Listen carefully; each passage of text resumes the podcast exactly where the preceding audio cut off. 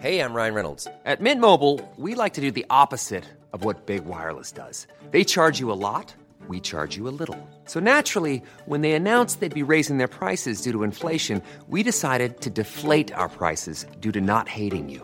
That's right. We're cutting the price of Mint Unlimited from $30 a month to just $15 a month. Give it a try at mintmobile.com slash switch. $45 upfront for three months plus taxes and fees. Promo rate for new customers for limited time. Unlimited more than 40 gigabytes per month. Slows. Full terms at mintmobile.com. C'est News, il est 5h59. Bienvenue à tous et merci d'être avec nous. La matinale, c'est parti. À la une, le gouvernement qui brise un tabou et qui, se dit prêt à rendre la Corse autonome. C'est Gérald Darmanin qui le dit dans Corse Matin. Le ministre de l'Intérieur se rend sur l'île aujourd'hui. Que propose-t-il exactement? On verra ça avec vous. Johan Uzey. À tout de suite, Johan. 15 000 personnes déplacées d'Ukraine vers la France. La France qui se dit prête à accueillir jusqu'à 100 000 réfugiés ukrainiens. Qui sont-ils? Reportage dans ce journal. Jean-Luc Mélenchon accède à la troisième place dans notre sondage Opinionway. Il gagne un point par rapport à hier. Valérie Pécresse continue de reculer. Le détail à suivre. À Creil, dans l'Oise, on entend de l'extérieur d'une mosquée des appels à la prière. C'est interdit, la gêne des riverains. Reportage CNews à suivre. Et puis une couche de sable orange venue du Sahara se disperse au-dessus de la France. Ça salit les voitures, mais ça produit de magnifiques images et de magnifiques effets orangés dans le ciel. Il devrait y avoir encore plus de sable aujourd'hui. Alexandra Blanc sera avec nous en plateau. Gérald Darmanin se dit donc prêt à aller jusqu'à proposer l'autonomie de la Corse pour rétablir l'ordre. Il le dit chez nos confrères de Corse Matin. Reste à déterminer ce que veut dire précisément l'autonomie. Le ministre de l'Intérieur sera en déplacement à Ajaccio aujourd'hui et demain. Ce sera donc l'un des thèmes qu'il va aborder avec les élus. Euh, toutes les dernières informations avec notre correspondante à Bastia, Christina Luzzi. C'est aujourd'hui que le ministre de l'Intérieur Gérald Darmanin arrive en Corse pour deux jours dans un contexte explosif après l'agression en prison d'Ivan Colonne. Dans un communiqué, le ministre assurait vouloir ouvrir un cycle de discussion sur l'avenir de l'île. Il disait aussi avoir entendu les demandes des élus de Corse sur l'avenir institutionnel, économique, social et culturel. C'est donc hier, à la veille de ce déplacement, que le ministre de l'Intérieur Gérald Darmanin a assuré que le gouvernement était prêt à aller jusqu'à l'autonomie de l'île dans les colonnes de nos confrères de Corse ce matin. Euh, le ministre se rend sur l'île pour tenter d'apaiser la situation quelques jours après les soulèvements en marge des mobilisations de soutien à Yvan Colonne. L'État s'est donc résolu à ouvrir la voie à une revendication historique des nationalistes modérés, l'autonomie de l'île. Certains ici ont envie d'y croire, d'autres nous ont répondu que les promesses n'engageaient que ceux qui les écoutent et voyaient là une manœuvre purement électoraliste à moins d'un mois euh, des élections présidentielles. Nous, nous sommes prêts à aller jusqu'à l'autonomie. Voilà, le mot est dit. Après la question est de savoir ce qu'est cette autonomie. Il faut qu'on en discute, a précisé le ministre de l'Intérieur Gérald Darmanin. Les contours de ce scénario restent donc à préciser. Yohann Uzey avec nous, service politique de CNews. Johan, dans quelle position Gérald Darmanin arrive-t-il aujourd'hui en Corse? L'évidence, pas en position de force, le ministre de l'Intérieur qui est envoyé par le président de la République pour tenter d'apaiser les tensions, mais Gérald Darmanin qui récupère un dossier qui n'était pas vraiment le sien jusqu'à présent. C'est Jacqueline Gouraud, la ministre chargée de la cohésion des territoires, qui gérait ce dossier depuis cinq ans, depuis le début du quinquennat. Elle a quitté le gouvernement il y a dix jours, au pire moment en réalité, laissant Gérald Darmanin seul en première ligne pour euh, gérer ce dossier qui s'est transformé en véritable conflit. Alors avant même son arrivée sur l'île de Beauté, le ministre a donné des, gages sans précédent aux nationalistes, autonomes voilà un mot qui n'avait jamais été prononcé par aucun gouvernement, quel qu'il soit. Alors on ne sait pas encore précisément ce qui se cache derrière ce mot, mais, mais de toute évidence, si on va jusqu'au bout de cette autonomie et si on comprend bien ce que souhaite le gouvernement pour répondre aux revendications des nationalistes, eh bien à terme, cela signifie que la Corse pourrait gérer, autogérer tout ce qui ne concerne pas le régalien. L'État garderait finalement la main, en gros, sur la justice et la sécurité. La justice et la sécurité. Comment est-ce qu'on en est arrivé à cette situation, Johan? Ah, Vous savez, depuis le 2 mars, c'est l'agression d'Ivan Colonna. D'abord, le gouvernement a tenté par tous les moyens d'apaiser les tensions. Euh, le Premier ministre Jean Castex a fait preuve de maladresse. Certes, il a cru bien faire, mais beaucoup de maladresse en levant le statut de DPS détenu particulièrement signalé de l'assassin du préfet Erignac. Cela a été très très mal perçu par euh, les Corses. Cela arrivait trop tard à un moment où le pronostic vital d'Ivan Colonna était engagé. Mais surtout, ce gouvernement et les précédents, d'ailleurs, ont commis une faute en pratiquant la politique de l'autruche, en ne voyant pas ou en ne voulant pas voir que les autonomistes en Corse étaient soutenus par une partie de plus en plus importante de la population. Les résultats sont visibles, flagrants lors des élections locales. Euh, encore une fois, la cocotte minute est donc sur le point d'exploser. Il faut tenter de faire baisser la pression. Voilà pourquoi le gouvernement lève ce tabou, l'autonomie. Un mot lâché qui t'a donné l'impression que ce sont les manifestants violents qui sont en train de gagner la partie en Corse et donc finalement que la violence aura été plus utile que le dialogue qui, lui, a lieu depuis des années. Johan Uzey, merci beaucoup Johan. question Twitter du jour que je vous pose sur le compte Twitter de CNews. Regardez le gouvernement prêt à accorder son autonomie à la Corse. Vous êtes pour, vous êtes contre. Vous êtes pour à 39%, vous êtes contre à 61%. Vous continuez à aller sur le compte Twitter de CNews pour vous faire une idée. Regardez ces images qui nous parviennent en direct de Kiev. Kiev qui se réveille ce matin après une nuit sous couvre-feu. Les habitants de la capitale ukrainienne vont euh, être confinés encore jusqu'à demain 7 heures du matin, Chana. Hein. Oui, le maire de la capitale ukrainienne a décrété un couvre-feu de 36 heures après une série de frappes qui ont fait 4 morts hier. Et puis Volodymyr Zelensky, le président ukrainien, admet que l'Ukraine ne pourra pas intégrer l'OTAN. Ce dossier est l'une des lignes rouges clamées par la Russie pour justifier son offensive en Ukraine. En revanche, Volodymyr Zelensky a réclamé une nouvelle fois à l'OTAN une zone d'exclusion aérienne au-dessus de son pays. Écoutez. Pouvez-vous appeler vos amis, vos alliés et leur demander, s'il vous plaît, fermez le ciel Fermez l'espace aérien et arrêtez les bombardements. Combien de missiles doivent tomber sur nos villes pour que cela arrive? Volodymyr Zelensky, le président ukrainien, général Clermont, qui demande, qui demande à nouveau hein, une zone d'exclusion aérienne. À quoi ça pourrait ressembler? D'abord, il a rappelé que Maintenant, il demandait plus son rattachement à l'OTAN, ce qui est une demande qui n'a plus de sens parce que la question ne se pose pas aujourd'hui. Euh, donc c'est vraiment euh, la volonté de, désigner Poutine comme l'agresseur, puisqu'il démine une de ses principales revendications. Mmh. Et sur la zone d'exclusion aérienne, je pense qu'on va entendre parler en permanence. C'est même, ça va être un leitmotiv euh, tout le temps de cette guerre qui peut durer plusieurs mois, parce qu'il y a une raison qui est assez évidente et que les Russes commencent à comprendre c'est que leur campagne a été malmenée, en particulier leur campagne aérienne n'a pas obtenu les gains significatifs, et ils ne, maîtrisent, pas le ciel. Or, celui qui maîtrise le ciel, celui qui sera capable de faire voler ses avions, prendra un ascendant très important sur l'autre, sur la bataille terrestre, et c'est dans la bataille terrestre que va se jouer quand même la, bataille territoriale. Donc il est important pour euh, Zelensky de, faire en sorte qu'il soit en mesure de maîtriser le ciel. Il y a des avions, c'est ce qu'il demande, mais il y a une autre solution.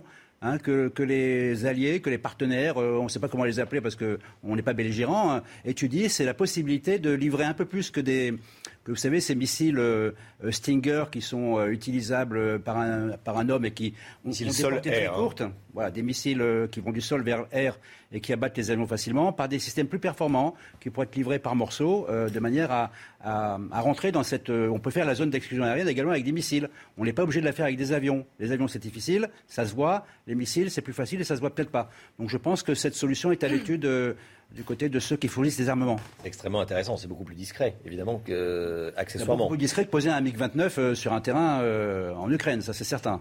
Oui. Les États-Unis vont annoncer une aide sécuritaire supplémentaire à l'Ukraine de 800 millions de dollars. Joe Biden devrait l'annoncer devant le Congrès américain. Au total, depuis une semaine, un milliard de dollars d'aide ont été annoncés par les Américains. Euh, général, on parle de quoi quand on parle de 800 millions de dollars d'aide aux Ukrainiens pour euh, la sécurité? Voilà, clairement, c'est euh, la livraison d'armement. Les Américains ont commencé et ont été les premiers à commencer avec un milliard, hein, avant même que l'Union européenne annonce 450 millions plus 500 millions. C'est la livraison d'armes et ça nous ramène au point précédent. Jusqu'à quel niveau on peut livrer des armes létales? Hein, Les armes létales, ce sont les armes qui sont en mesure de tuer. Euh, donc c'est la discussion. On voit que pour l'instant on fait des choses euh, en dessous du radar, c'est-à-dire plutôt des lance-roquettes et, des missiles et des lance-missiles contre les avions. Mais on peut envisager des choses plus importantes. Et la livraison d'armes dans une guerre qui peut durer des mois, va être essentiel pour euh, maintenir l'équilibre de la guerre entre les Ukrainiens et les Russes. Donc c'est vraiment un sujet fondamental et c'est le seul véritable levier militaire dont disposent les Occidentaux pour aider les Ukrainiens. Général, vous restez bien avec nous. La France est prête à accueillir jusqu'à 100 000 réfugiés ukrainiens. L'annonce a été faite par le gouvernement. La quasi-totalité de ces réfugiés sont des Ukrainiens, dit Gérald Darmanin. Il l'assure pour d'autres, comme Marion Maréchal, un tiers d'entre eux viennent du nord de l'Afrique. Alors qui sont-ils vraiment? On voit ça avec Vincent Fandège et Michael Dos Santos. Ils sont partis à la hâte, n'emportant que le strict nécessaire. Les réfugiés ukrainiens sont pour la quasi-totalité d'entre eux des femmes et des enfants. Ils sont au moins 3 millions à avoir fui leur pays, et parmi eux, près de 160 000 sont des ressortissants de pays tiers. On sait qu'il y a quand même des étrangers en Ukraine, ça va euh, de, Noirs africains, ça va de Maghrébins jusqu'à des Afghans, euh, voire quelques Asiatiques. Selon les dernières données, près de 2 millions de ces réfugiés sont passés et ont été accueillis par la Pologne. Beaucoup ont également été comptés en Roumanie ou en Moldavie, mais ces chiffres ne recensent que les passages aux frontières. Ces déplacés continuent souvent leur route vers d'autres pays comme l'Allemagne, qui a accueilli jusqu'ici 160 000 d'entre eux. Seulement 4 000 pour le Royaume-Uni qui vient d'assouplir ses conditions et 15 000 en France. Ici, ils bénéficieront d'un statut de protection temporaire. Le statut de, protection euh, permet pour beaucoup de pouvoir travailler et c'est un statut plus rapide, plus facile à gérer que le statut de réfugié politique lui-même. Le gouvernement s'attend à recevoir 100 000 réfugiés dans les prochaines semaines. La campagne présidentielle à présent est le dernier baromètre. Opinionway pour CNews. À 25 jours du premier tour, on va regarder les résultats ensemble. Au premier tour, Emmanuel Macron est donné gagnant avec 30% des intentions de vote. En tout cas, il est donné en tête plus que gagnant. Euh, Marine Le Pen obtient 19% des voix et se qualifie euh, pour le second tour. Jean-Luc Mélenchon est troisième. Il ferme le podium avec 12%. Juste derrière, Éric Zemmour obtient 11% des intentions de vote, 10% pour Valérie Pécresse. Yannick Jadot est à 6%. Je vous laisse découvrir euh, la suite pour le second tour. Emmanuel Macron est à nouveau donné gagnant cette fois face à Marine Le Pen, 58, 42, 58% pour le président de la République, 42% pour Marine Le Pen. Yoann Uzeil, euh, brièvement, quels, enseignements on peut tirer de, de, ce, de ce sondage? Déjà, euh, Jean-Luc Mélenchon, il y a une vraie dynamique. Hein oui, il y a une dynamique. On constate cependant qu'il est encore loin de la qualification pour le second tour. J'y reviendrai rapidement. L'enseignement principal, d'abord, c'est qu'Emmanuel Macron prend le large. Il s'envole quelque part dans les sondages. On voit que la guerre en Ukraine lui profite incontestablement sur le plan de la politique euh, intérieure. Euh, ça lui profite pourquoi? Alors, non pas parce que des électeurs de Marine Le Pen ou de Jean-Luc Mélenchon soudainement se diraient tiens, par esprit d'union nationale, je vais voter pour le président de la République sortant. Non, en réalité, ce que montre ce sondage, c'est qu'Emmanuel Macron va dès le premier tour, en réalité, puiser dans ses réserves de voix de second tour. Il fait le plein dès le premier tour. Ça montre qu'il y a un réflexe vote utile de la part des électeurs. Ça concerne tous les camps. On voit bien Marine Le Pen, eh bien, elle est en train de reprendre des voix à Éric Zemmour. Désormais, 8 points d'écart entre les deux candidats. Ça n'était pas arrivé depuis des mois. C'est le cas pour Jean-Luc Mélenchon, vous l'avez évoqué. Effectivement, à gauche aussi, il y a ce réflexe de vote utile. Alors là où je mets un bémol, c'est que Jean-Luc Mélenchon, la qualification au second tour, elle est encore loin, puisque le seuil de qualification, eh bien, progressivement, il est en train de remonter. Or, Jean-Luc Mélenchon, Étant donné l'état de la gauche, il dispose de peu de réserves de voix, ce qui me fait dire que pour l'instant, sa qualification n'est pas d'actualité. Merci beaucoup, Johan. Éric Zemmour dévoile son affiche officielle pour euh, le premier tour du scrutin. Il l'a présenté hier à son QG de campagne pour que la France reste la France. Voilà, l'affiche est simple, un gros plan sur euh, le visage d'Éric Zemmour euh, pour que la France reste la France. C'est son slogan. Hein. il l'a déjà utilisé. Selon nos informations, cette affiche va être tirée à 50 000 exemplaires. Une autre affiche sera bientôt publiée avec Marion Maréchal, qui a récemment annoncé son ralliement à Éric Zemmour. Un appel à la prière entendu de l'extérieur sur des dizaines de mètres. Ça se passe à une heure de Paris à Creil. Euh, appel à la prière musulmane hein, le vendredi, Chana. Malgré le signalement du maire, tous les vendredis, la mosquée diffuse ce rituel religieux qui résonne dans la ville, ce qui agace certains élus qui demandent son interdiction. Oslemunal et Olivier Gangloff. Un appel à la prière diffusé par haut-parleur. Cela se passe à Creil dans l'Oise. Ce rituel de la mosquée An-Nour interviendrait tous les vendredis. Un son entendu à des dizaines de mètres. Et des prières sur ce parking située à l'entrée de l'édifice religieux. Certains élus de droite et d'extrême droite dénoncent un trouble à l'ordre public et demandent au maire de la commune d'interdire cet appel jugé trop bruyant.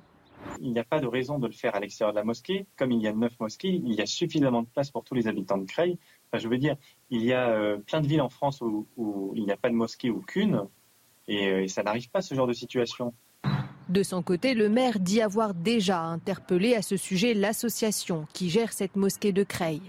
J'ai rappelé par écrit, à la, rappelé à l'ordre, le, le président de cette association pour qu'il respecte les arrêtés du maire. L'édile ajoute qu'il fera fermer les portes et les fenêtres de la mosquée pour que l'appel à la prière ne soit pas entendu de l'extérieur. Voilà, reportage CNews à Creil. Il est 6h14, 6h15. C'est l'heure du point info avec vous, Chana Lousteau. Gérald Darmanin brise un tabou. Il se dit prêt à proposer l'autonomie de la Corse pour rétablir l'ordre. Il l'a dit chez nos confrères de Corse Matin. Reste à déterminer ce que représenterait concrètement cette autonomie. Le ministre de l'Intérieur sera en déplacement à Ajaccio aujourd'hui et demain. Ce sera l'un des thèmes qu'il abordera avec les élus. Kiev se réveille ce matin après une nuit sous couvre-feu. Les habitants de la capitale seront encore confinés jusqu'à demain 7 heures. Le maire de la capitale ukrainienne a décrété un couvre-feu de 36 heures après une série de frappes qui ont fait 4 morts hier. Et puis Jean-Luc Mélenchon, troisième au premier tour de l'élection présidentielle. C'est le résultat de notre dernier sondage Opinionway pour CNews. Emmanuel Macron et Marine Le Pen se qualifient au second tour. De son côté, Valérie Pécresse continue de reculer. Elle arrive en cinquième place derrière Éric Zemmour.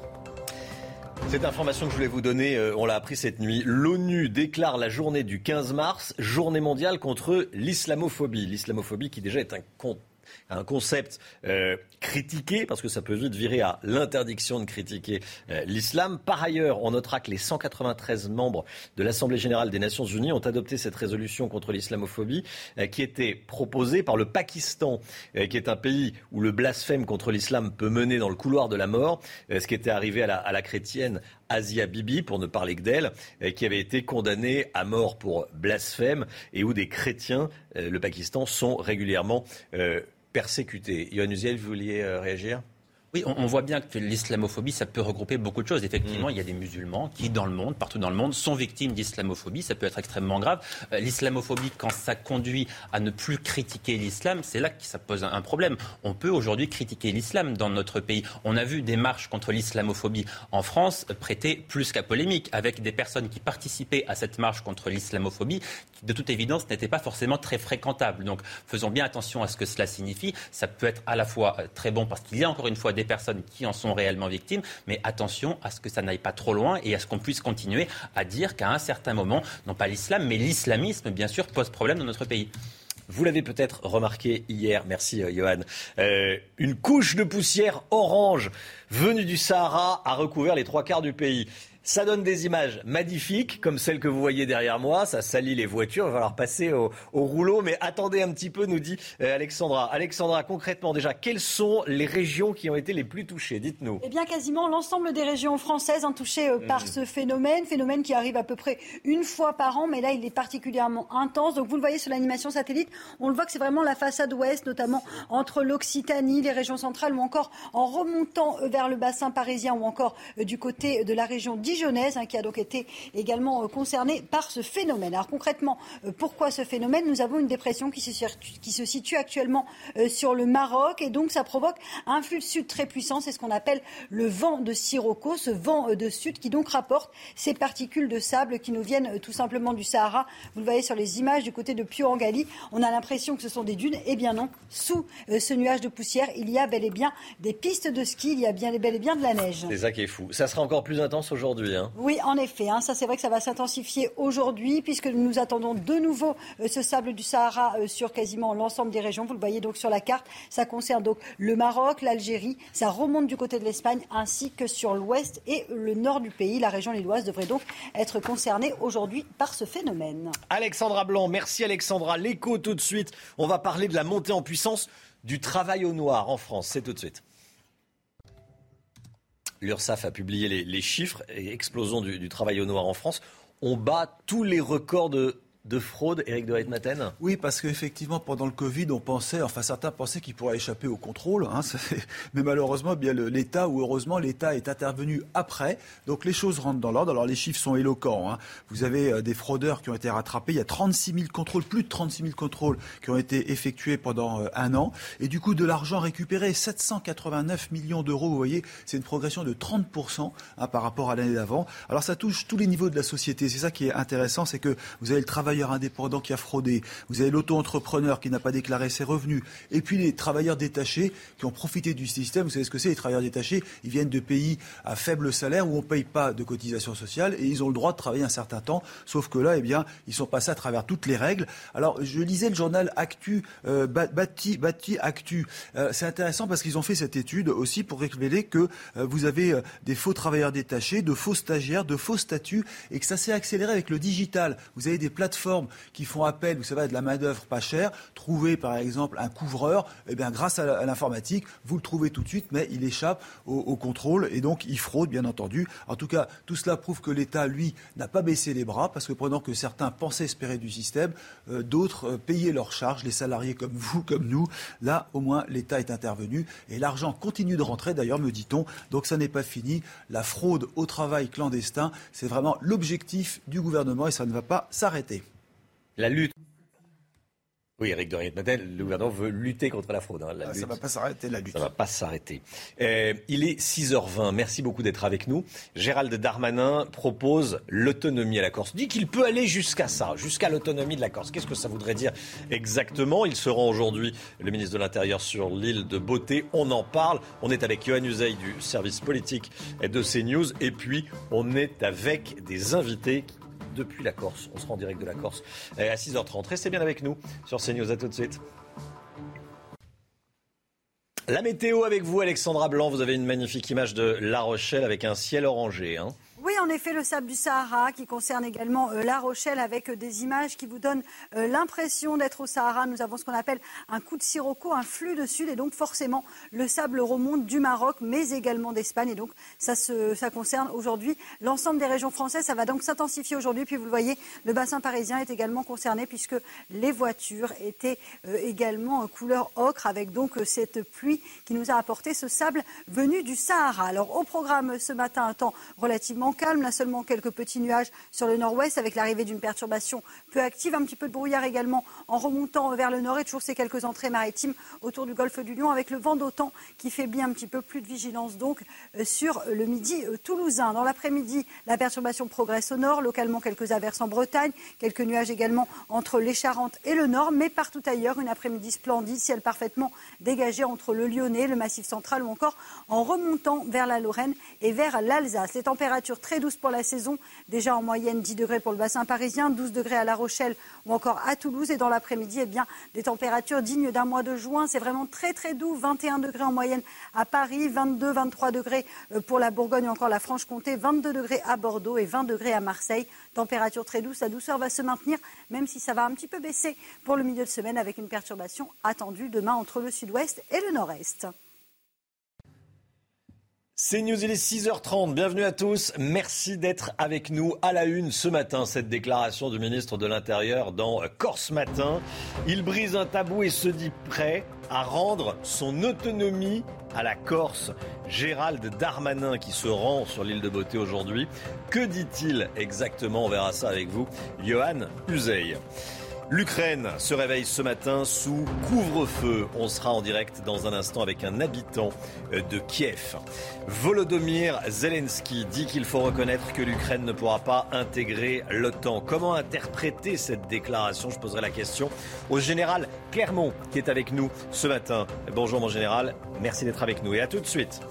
Et puis on ira à Lyon où deux gendarmes mobiles hors service ont été agressés le week-end dernier. Place des terreaux, en plein cœur de Lyon, à quelques mètres de la mairie, des élus lyonnais alertent sur l'insécurité qui monte à Lyon.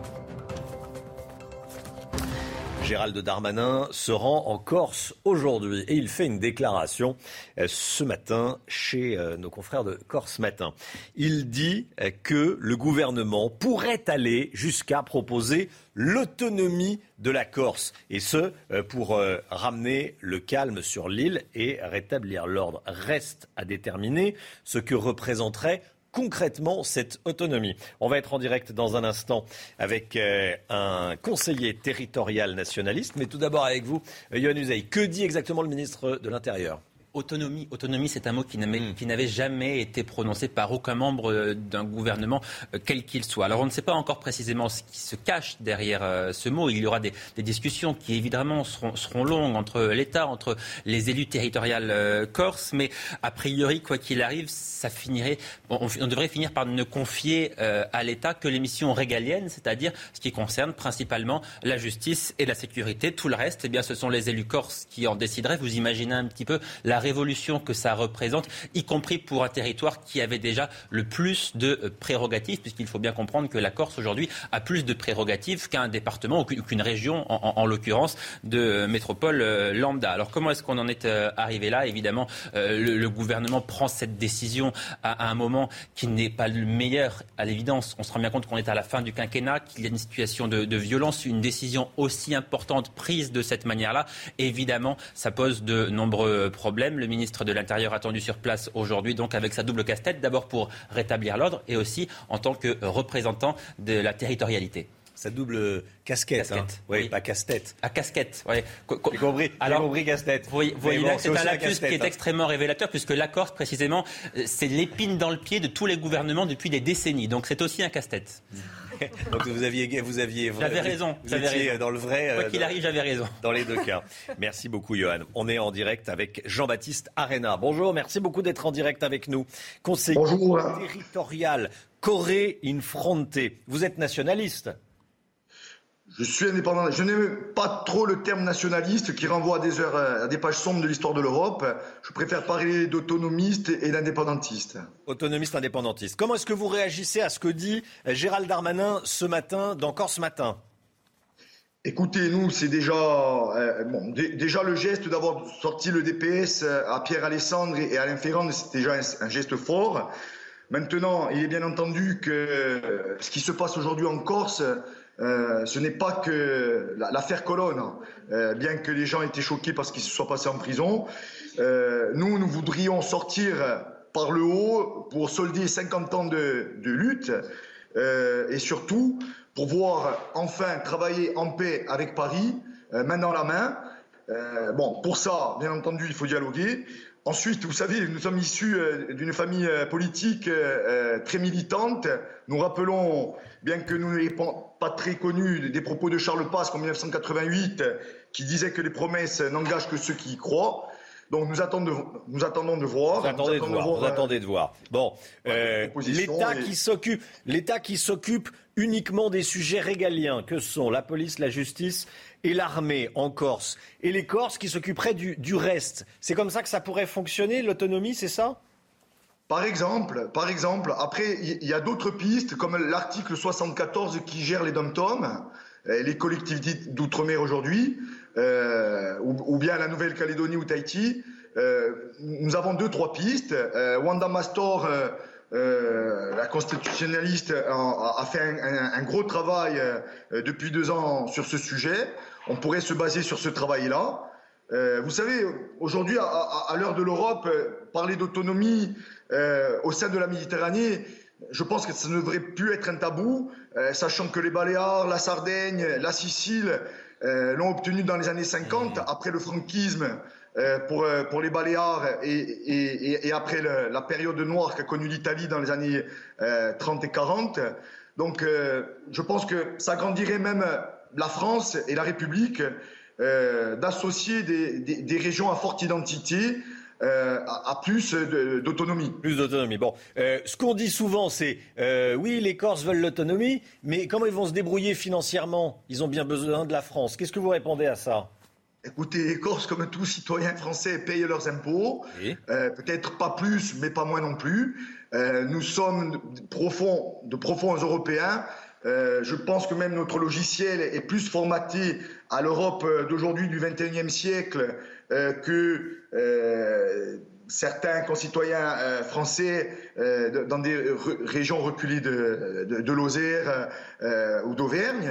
Donc aujourd'hui, vous savez, pour nous, euh, l'aspect financier, il, passe après. Même si, bien entendu, nous ne sommes pas la Catalogne, nous n'avons pas la puissance financière de la Catalogne. Hmm. Mais bien entendu, euh, ça, ça viendra avec le temps. Euh, vous voyez bien qu'il y a des États fédéraux en, aujourd'hui en Europe, que ce soit Chypre, que ce soit Malte, qui ont moins d'habitants que la Corse, qui se débrouillent bien. Nous, pour l'instant, il n'est pas question d'aller sur ce, type de, voilà, d'État. Mais l'aspect financier viendra, après.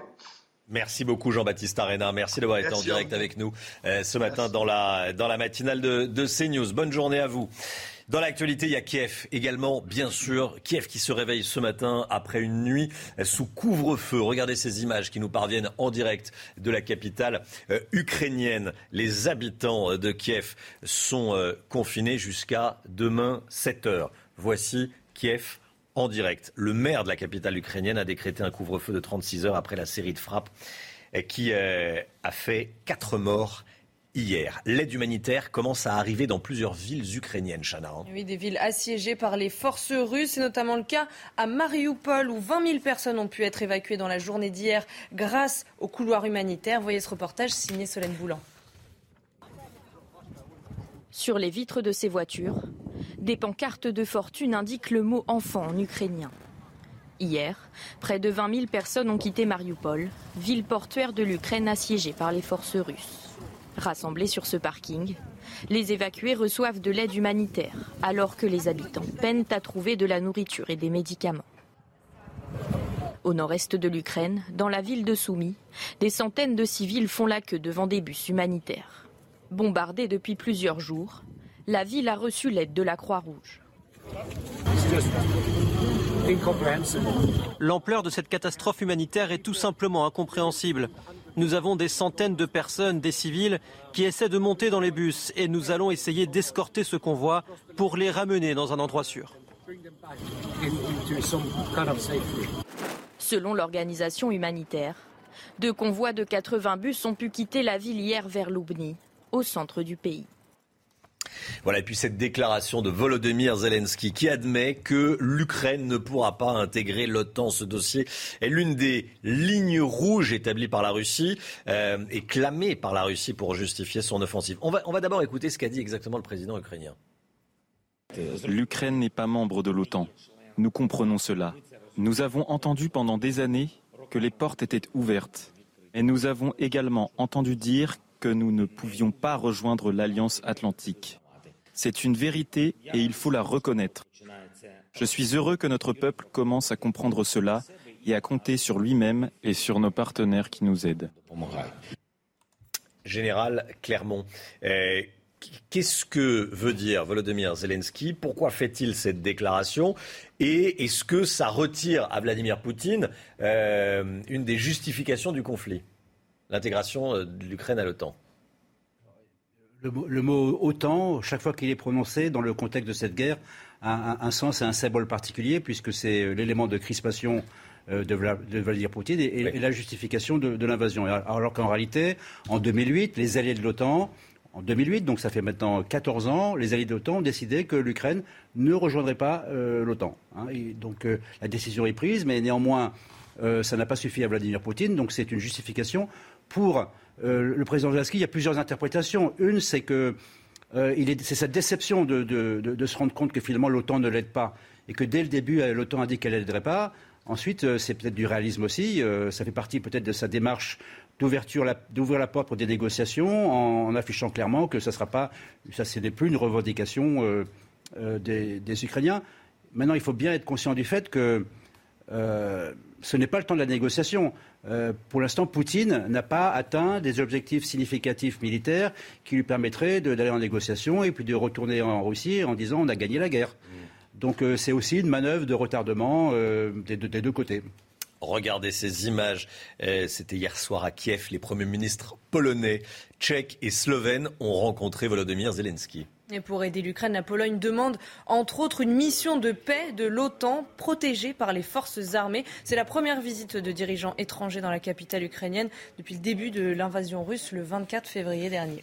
Et puis, on vous montrait hier les images, évidemment, dans, la matinale. La journaliste qui a fait éruption dans un journal télé de la chaîne d'État russe a été reconnue coupable, mais elle est ressortie libre hier soir. elle devra payer une amende de 30 000 roubles, alors ça représente environ 250 euros. Elle s'est exprimée à la sortie de sa garde à vue. Écoutez. J'ai passé deux nuits sans dormir. L'interrogatoire a duré plus de 14 heures. Je n'ai pas eu le droit de parler avec mes proches, ni eu accès à une assistance juridique. J'étais dans une position très difficile. Ma vie a beaucoup changé, c'est sûr. Je suis contente d'avoir exprimé ce que je pensais. Il y a maintenant une nouvelle tendance. D'autres journalistes suivent mon exemple la France. La France est prête à accueillir jusqu'à 100 000 réfugiés ukrainiens. Pour le moment, 15 000 personnes ont été déplacées d'Ukraine vers la France, Chana. Mais une question se pose, Romain, quelle couverture médicale leur donner? Est-ce que la France peut supporter la prise en charge médicale de ces réfugiés après deux ans de pandémie? On voit ça avec Adrien Spiteri. Prendre en charge les blessés et les personnes souffrant de maladies chroniques. C'est la promesse faite par l'Union européenne à l'Ukraine depuis le début de l'invasion russe. Une protection temporaire inédite, rappelée par le ministre de la Santé, Olivier Véran. Les ministres chargés de la Santé ont rappelé le droit d'accès aux soins de santé garanti par la directive de la protection temporaire. Une pleine mise en œuvre de ces droits est d'autant plus importante pour ces personnes que la guerre affecte leur santé mentale et psychique. Mais après deux ans de pandémie, certains médecins s'inquiètent de l'arrivée de ces malades dans des hôpitaux français déjà saturés. on va se retrouver avec du Covid, une guerre, de la famine, et puis bah, nous, ben, on a, les urgences elles sont fermées. Bah, voilà. Voilà pourquoi c'est une erreur fondamentale, si vous voulez, de ne pas réformer l'hôpital. C'est une erreur de calcul fondamentale. Autre inquiétude, le faible taux de vaccination de l'Ukraine où seulement 34% de la population a reçu ces deux doses. Depuis le début du conflit, 10 000 réfugiés ukrainiens ont été recensés en France. Dans l'actualité, il y a également cette alerte lancée par des élus lyonnais, alerte sur l'insécurité grandissante dans la ville. Deux gendarmes mobiles hors service ont été agressés le week-end dernier, place des terreaux, à quelques mètres seulement de la mairie de Lyon. Hein. Ils ont été passés à tabac par trois individus. Les détails de cette affaire avec Adrien Spiteri. Il est 4h30 du matin samedi sur la place des terreaux à Lyon, dans le premier arrondissement, lorsque deux gendarmes hors service se font accoster par trois individus à la sortie d'une soirée. L'un d'entre eux tente de dérober la chaîne qu'un des deux militaires porte au cou. La situation s'envenime et les trois individus aspergent à l'aide de gaz lacrymogène les gendarmes avant de les rouer de coups. Une agression qui n'étonne pas ce membre du Rassemblement national c'est significatif du climat de, violence qui ne cesse de progresser, puisque le, général a dit tout à l'heure qu'il y avait chaque année, depuis 4 ans, 20% de progression des violences contre les forces de l'ordre. Avant de prendre la fuite, un des agresseurs vole la montre d'une de ses victimes.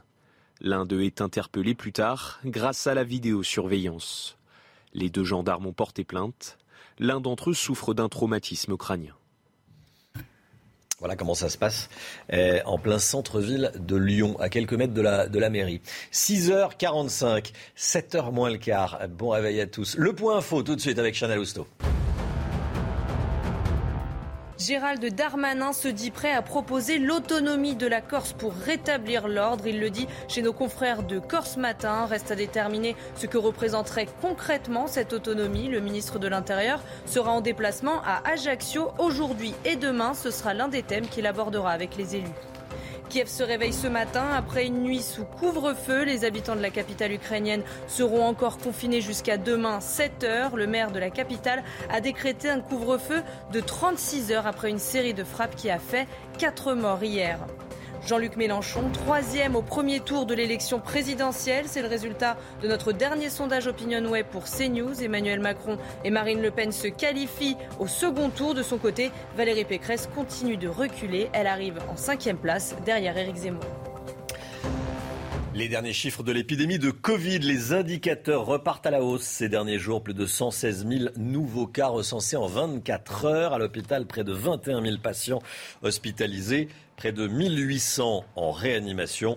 146 décès recensés. Et puis cette question, est-ce qu'on se dirige vers une quatrième dose pour tous? C'est en tout cas ce que demande Pfizer aux États-Unis pour les personnes de plus de 65 ans, Chana. Le laboratoire américain se base sur des données venant d'Israël. Selon le ministère de la Santé israélien, la quatrième dose permettrait de multiplier de 3 à 5 fois les anticorps par rapport à la troisième dose. Je rappelle qu'en France, depuis lundi, les personnes de plus de 80 ans et les immunodéprimés sont invités à faire cette deuxième dose de rappel. Cette information tombée cette nuit. L'ONU déclare la journée du 15 mars journée mondiale contre l'islamophobie. Euh, l'islamophobie qui est un concept qui est critiqué parce que ça peut vite virer à l'interdiction de critiquer l'islam, ce, qui est autorisé euh, en France. Par ailleurs, on notera que les 193 membres de l'Assemblée générale des Nations unies ont adopté cette résolution contre l'islamophobie qui était proposée par le Pakistan, qui est un pays où le blasphème euh, contre l'islam peut mener dans le couloir de la mort. Ce qui était arrivé euh, à la chrétienne Asia Bibi, qui avait été condamnée à mort pour, euh, pour blasphème et où des chrétiens sont régulièrement persécutés. Donc l'ONU qui prend cette décision sur proposition du, du Pakistan. Je voulais vous donner cette information. On va revenir sur euh, ce qui se passe en Ukraine. Il y a des conséquences innombrables, euh, évidemment, et notamment des cyberattaques. Elles se multiplient depuis le début du conflit. Et le Français Clément Domingo a créé une association, vous allez voir, Hackers sans frontières, pour aider les associations piratées, Chana. Alors comment travaille-t-il et comment se protéger des cyberattaques? On voit ça avec Thomas Chama. Dans ce restaurant rennais, Clément Domingo, alias Sax, observe la cyberguerre russo-ukrainienne. Depuis le début du conflit, ce spécialiste de la cybersécurité constate une augmentation des attaques tous azimuts. On note aussi bien des infrastructures, donc typiquement euh, euh, des, centrales euh, des, centrales nucléaires, des agences étatiques au niveau de la Russie, mais aussi au niveau de l'Ukraine. En février, le Breton fonde l'ONG Hackers sans frontières pour venir en aide aux associations ciblées par ces cyberpirates. On a pu apporter notre aide déjà à une ONG, donc une association humanitaire euh, qui se situe en Pologne, qui a mis en place un site. Donc on a pu euh, très rapidement faire ce qu'on appelle des audits de premier niveau pour s'assurer que leur site euh, lui-même ne se ferait pas pirater parce que en temps de guerre, bah, surtout sur le cyberespace, peu importe que ce soit un hôpital, une association humanitaire, vous êtes un tout petit peu à la merci, hélas, des cybercriminels. Des attaques qui peuvent également toucher les citoyens français. Pour s'en prémunir, le hacker éthique recommande la création de mots de passe robustes et la possession de plusieurs adresses mail. Regardez ces images, la tour Eiffel a grandi de 6 mètres hier. Euh, la tour Eiffel qui a désormais une antenne de plus à son euh, sommet. L'antenne a été élitreillée. Hein. Ah oui, posée par un hélicoptère hier, la Dame de Fer culmine désormais à 330 mètres de haut. L'antenne permettra à la région Île-de-France d'être couverte par la radio numérique terrestre. L'opération a duré une quinzaine de minutes et quelques curieux ont bravé la pluie pour assister à cette installation qui a été reportée de 3 heures à cause de ces mauvaises conditions. Voilà, et puis vous l'avez peut-être remarqué, une couche de poussière orange venue du Sahara vient salir les, voitures. Ça donne des images magnifiques comme celle qui est, derrière moi. Ça, c'est le côté positif. Le côté un peu négatif, c'est vrai que les voitures sont sales. Euh, attendez un petit peu d'ailleurs avant de les, laver. Ça, c'était dans, Paris hier. Attendez un petit peu avant de les laver parce que euh, Alexandra Blanc va nous dire dans un instant qu'il va y avoir à nouveau du sable qui va arriver euh, aujourd'hui sur, sur la France. Et là, regardez, là c'est dans les Hautes-Pyrénées. Ce qu'il faut bien comprendre, c'est qu'en dessous, il y a de la neige. Hein. On a l'impression que c'est le jeune homme, le monsieur ou la dame d'ailleurs, je sais pas, euh, surfe sur du sable. Absolument pas. On n'est pas, euh, au Sahara ou à, ou Dubaï. Pardon? Dune du Pilat. Voilà, dune du Pilat, exactement. Pas besoin d'aller aussi loin. On est dans les, dans les Hautes-Pyrénées. Allez, 6h50. Restez bien avec nous. Beaucoup d'actualités encore ce matin. Je vous pose la question est-ce que vous êtes pour ou contre l'autonomie de la Corse? Bah oui, c'est ce que propose Gérald Darmanin. Il dit que le gouvernement pourrait aller jusqu'à proposer l'autonomie à la Corse. On en parle beaucoup ce matin. Je sais que ça vous fait beaucoup réagir. Et si vous voulez donner votre euh, opinion, vous allez sur le compte Twitter de CNews. Restez bien avec nous sur CNews. À tout de suite. Rendez-vous avec Jean-Marc Morandini dans Morandini Live du lundi au vendredi de 10h30 à midi. 6h57, le temps avec vous, Alexandra Blanc, et ce magnifique ciel orangé dans le Haut-Rhin. Oui, le sable du Sahara qui remonte donc sur quasiment l'ensemble des régions françaises. Regardez cette image prise hier en cours de journée dans le Haut-Rhin du côté de Katzenthal. C'est remonté également euh, jusqu'au département de la Meurthe-et-Moselle avec donc, vous le voyez, ces images et donc ce sable du Sahara qui remonte avec ce flux de sud. C'est ce qu'on appelle le vent de Sirocco qui donc rapporte eh bien, ce sable du Sahara et donc quasiment l'ensemble des, régions françaises sont actuellement euh, touchées. On va avoir ce phénomène qui va d'ailleurs s'intensifier aujourd'hui. Alors côté ciel, temps plutôt calme aujourd'hui. Arrivée d'une nouvelle perturbation peu active par la Bretagne et puis toujours ces quelques entrées maritimes autour du golfe du Lion avec le vent d'OTAN qui continue à être bien présent, même s'il faiblit un petit peu par rapport aux jours précédents. Dans l'après-midi, c'est globalement une belle après-midi sur les trois quarts du pays, excepté sur le nord-ouest, avec toujours localement quelques averses entre la Bretagne et la Normandie. Toujours du vent entre la région PACA et la Corse. Et puis côté température, c'est déjà très très doux pour la saison. 10 degrés en moyenne à Paris, 12 degrés pour La Rochelle ou encore pour le midi euh, toulousain. Et puis dans l'après-midi, Température vraiment printanière, digne d'un mois de mai, voire même d'un mois de juin, avec 21 degrés à Paris, 22 degrés à Besançon, tout comme du côté de Bordeaux, 20 degrés à Marseille et en moyenne 21 à 19 degrés entre Lyon et Limoges. La suite du programme, conditions météo relativement calmes, même si demain une perturbation va traverser le pays d'ouest en est. Côté température, ça restera doux avec d'ailleurs une belle journée de vendredi au programme du soleil pour tout le monde et des températures plutôt douces au nord comme au sud.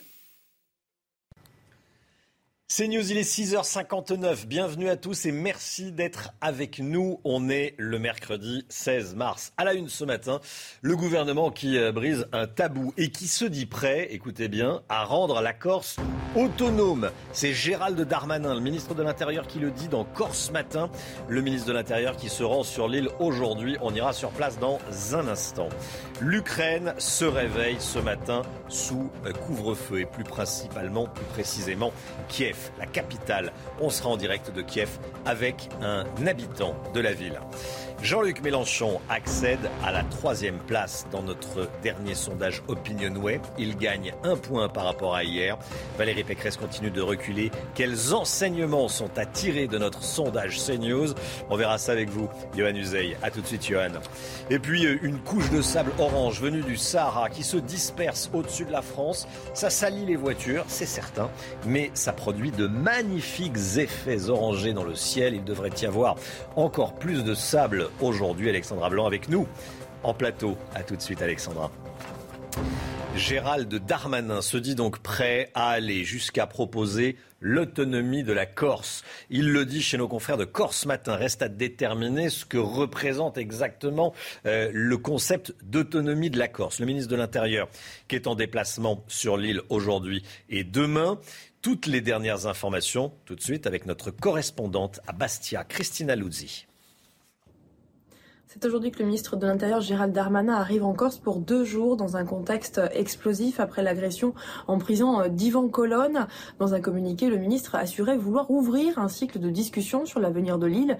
Il disait aussi avoir entendu les demandes des élus de Corse sur l'avenir institutionnel, économique, social et culturel. C'est donc hier, à la veille de ce déplacement, que le ministre de l'Intérieur Gérald Darmanin a assuré que le gouvernement était prêt à aller jusqu'à l'autonomie de l'île dans les colonnes de nos confrères de Corse ce matin.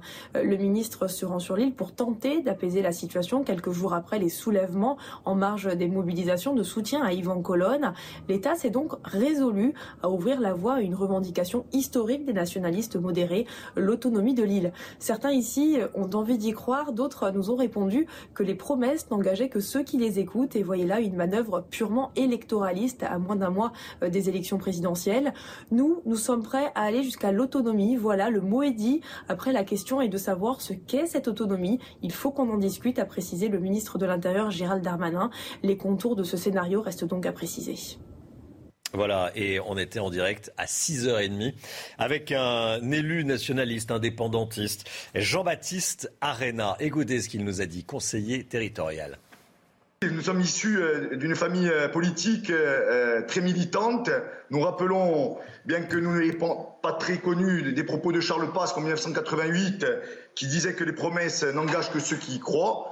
Donc nous attendons de, nous attendons de voir. Vous attendez, de, voir, vous euh, attendez de voir. Bon, euh, l'État et- qui s'occupe, l'État qui s'occupe uniquement des sujets régaliens, que sont la police, la justice et l'armée en Corse, et les Corses qui s'occuperaient du, reste. C'est comme ça que ça pourrait fonctionner, l'autonomie, c'est ça? Par exemple, par exemple, après, il y a d'autres pistes, comme l'article 74 qui gère les dom-toms, euh, les collectivités d'outre-mer aujourd'hui, euh, ou, bien la Nouvelle-Calédonie ou Tahiti. Euh, nous avons deux, trois pistes. Wanda Mastor, la constitutionnaliste, a, fait un, gros travail depuis deux ans sur ce sujet.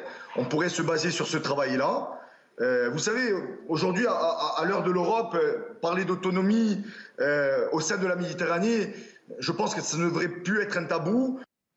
Voilà, qu'est-ce que vous, vous en pensez? Je vous pose la question ce matin sur le compte Twitter de CNews. Le gouvernement est prêt à accorder son autonomie à la Corse. Vous êtes pour ou vous êtes contre? Eh, Voici vos réponses. Est-ce qu'on va aller voir les, réponses? Voilà, c'est sur le compte Twitter. Hein. C'est pas, c'est pas un sondage, hein, je le dis à chaque fois. C'est toujours euh, important de le préciser. Est-ce qu'on peut me dire si on a ou pas?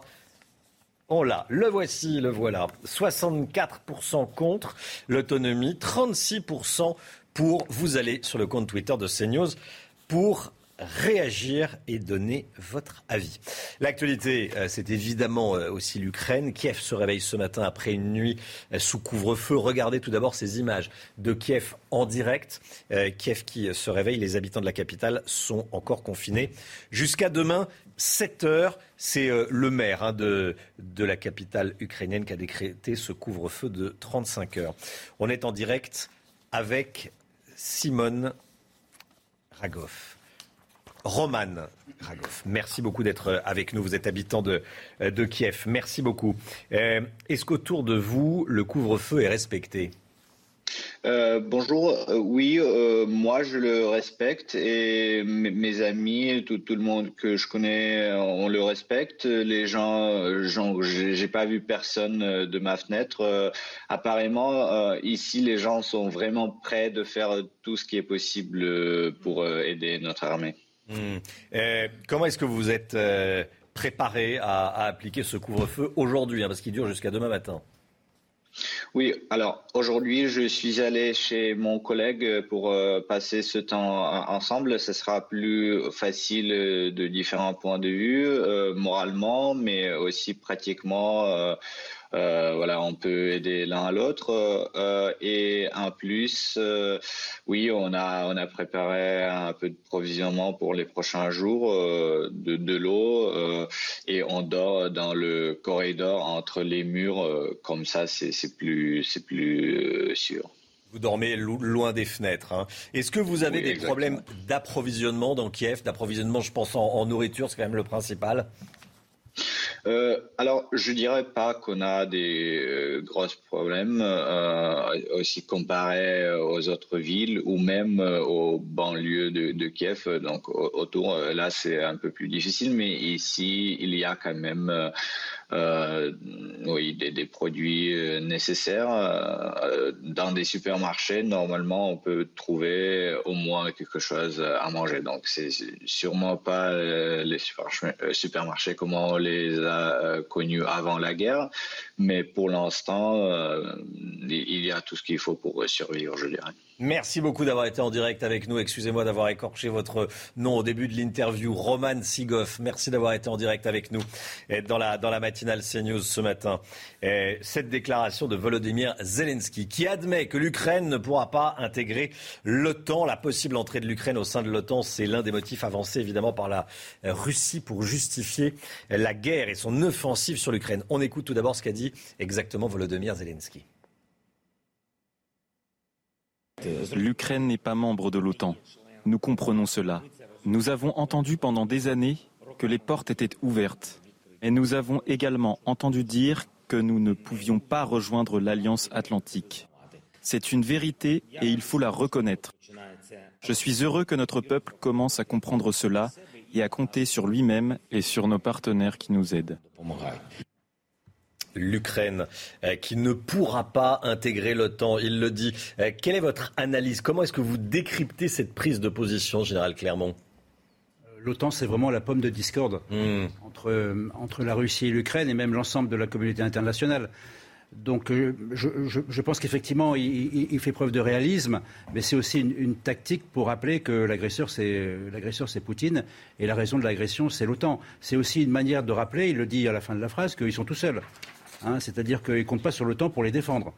Donc c'est un message, euh, c'est un message multiple euh, qu'il faut décrypter comme, euh, moi je pense, comme un- un- plus un appel au secours euh, à la communauté internationale sur le thème. vous voyez, l'OTAN, de toute façon, c'est pas la peine qu'on y aille. Ils veulent pas nous aider, donc on n'a rien à y faire. La campagne présidentielle à présent. Merci mon général, restez bien avec nous. Eh, le dernier baromètre Opinionway pour CNews. À 25 jours du premier tour, on regarde les résultats ensemble. Emmanuel Macron reste en tête, 30% des intentions de vote. Marine Le Pen, 19%. Jean-Luc Mélenchon arrive en troisième position, 12% des intentions de vote. 11 pour Éric Zemmour, 10 pour Valérie Pécresse et 6 pour Yannick Jadot. Je vous laisse découvrir la suite en cas de second tour. Macron-Le Pen, le chef de l'État, est donné vainqueur, 58%, 42%. Yohann Usaï, quels enseignements sont à tirer de ce sondage? Oui, on voit bien d'abord que la guerre en Ukraine profite incontestablement au président de la République, qui en fait fait le plein des voix dès le premier tour. Mais qu'est-ce que ça signifie? Ça ne signifie pas que soudainement des électeurs de Marine Le Pen ou de Jean-Luc Mélenchon se, se disent tiens, je vais voter pour le président de la République parce qu'il y a une sorte d'union nationale qu'il faut à tout prix préserver. Non, ça signifie qu'Emmanuel Macron, eh bien, en quelque part, dès le premier tour, fait le plein des voix de second tour. Il puise dans ses réserves de voix de second tour dès le premier tour, et ça au détriment principalement de Valérie Pécresse. Il y a une sorte de vote utile qui se met en place. On le constate pour Marine Le Pen, qui reprend des électeurs assez massivement dans ce sondage à, à Éric Zemmour, qui lui est en très net euh, repli. C'est le cas à gauche aussi. On voit que Jean-Luc Mélenchon progresse tout doucement au détriment des autres candidats de gauche qui s'effondrent littéralement. Euh, Anne Hidalgo reste à, à 2%. On voit bien que c'est- un score évidemment qui est euh, presque humiliant, on peut le dire, hein, pour la candidate du Parti socialiste qui, a priori, ne sera même pas remboursée de ses frais de campagne, ce qui est inédit, sans précédent dans l'histoire de, de ce parti. Euh, beaucoup d'enseignements donc à, tirer, mais le principal, c'est ce vote utile, visiblement, qui est en train de se mettre en place au sein de l'ensemble des camps du champ électoral français. Merci Johan. Éric Zemmour dévoile son affiche officielle de campagne. Regardez, nouveau slogan pour que la France reste la France. Selon nos informations, cette affiche va être tirée à 50 000 exemplaires. Une autre affiche sera bientôt publiée avec Marion Maréchal qui a récemment annoncé son ralliement. Certaines entreprises françaises subissent les conséquences de la guerre en Ukraine. C'est le cas d'une PME des Bouches-du-Rhône. Elle vend ses peintures aux Russes et aux Ukrainiens depuis des décennies. Alors si la Russie continue ses commandes, les échanges avec l'Ukraine sont suspendus. Reportage près de Marseille avec leur para. Depuis quatre générations, la famille Fabre fabrique des peintures aux couleurs provençales et depuis 30 ans, elle vend ses produits aussi bien en Ukraine qu'en Russie. Inévitablement, la guerre a impacté son business, surtout avec l'Ukraine où les échanges commerciaux ont baissé depuis 2014. On a toujours un distributeur, mais en 2014, euh, le- sa croissance qui était magnifique s'était stoppée puisque la guerre du, Donbass a démarré et depuis cette, époque-là, on sent que le pays doucement, doucement glisse vers le néant. Aujourd'hui, le marché ukrainien est à l'arrêt. Les Russes, eux, poursuivent leurs commandes. À ne pas comprendre ce qui se passe, entre, cet écart entre la politique et la réalité du terrain fait qu'on a encore des commandes. Malgré les sanctions, Donc mes Russes me disent qu'il n'y a pas de problème pour eux pour nous payer et il n'y a pas de problème pour eux de, de- de nous envoyer un camion pour qu'on le charge. Ces problématiques-là, ce sont eux qui en sont impactés, pas moi, aujourd'hui, sauf si le, le- le- le robinet se ferme et à ce moment-là, je perdrai tout. Ici, les 12 tonnes de marchandises prêtes à partir. Et même s'il perd tout, Thierry ne demandera pas d'aide. Il distribuera dans d'autres pays. Il s'inquiète avant tout pour ses collaborateurs de l'Est, devenus au fil des années plus que de simples interlocuteurs commerciaux. L'ONU déclare la journée du 15 mars, journée mondiale contre l'islamophobie. C'est une information qui est tombée euh, cette nuit. L'islamophobie qui euh, euh, peut virer, c'est souvent euh, une critique qu'on fait à ce concept, peut virer à l'interdiction de critiquer l'islam, ce qui est autorisé euh, en France, critiquer comme n'importe quelle religion, bien sûr. Euh, par ailleurs, on notera que les 193 membres de l'Assemblée générale des Nations unies ont adopté cette résolution contre l'islamophobie qui était proposée par le Pakistan, qui est un pays où le blasphème contre l'islam peut mener dans le couloir de la mort. C'est ce qui était arrivé à la chrétienne Asia Bibi, qui vit désormais loin de son pays. Elle vit au Canada. Elle avait été condamnée à mort pour blasphème au Pakistan.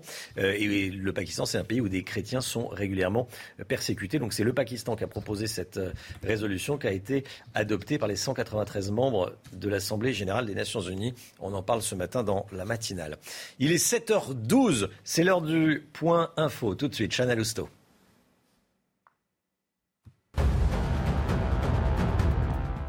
Gérald Darmanin se dit prêt à proposer l'autonomie de la Corse pour rétablir l'ordre. Il le dit chez nos confrères de Corse Matin. Reste à déterminer ce que représenterait concrètement ce concept d'autonomie. Le ministre de l'Intérieur sera en déplacement en Corse aujourd'hui et demain. Ce sera l'un des thèmes qu'il abordera avec les élus.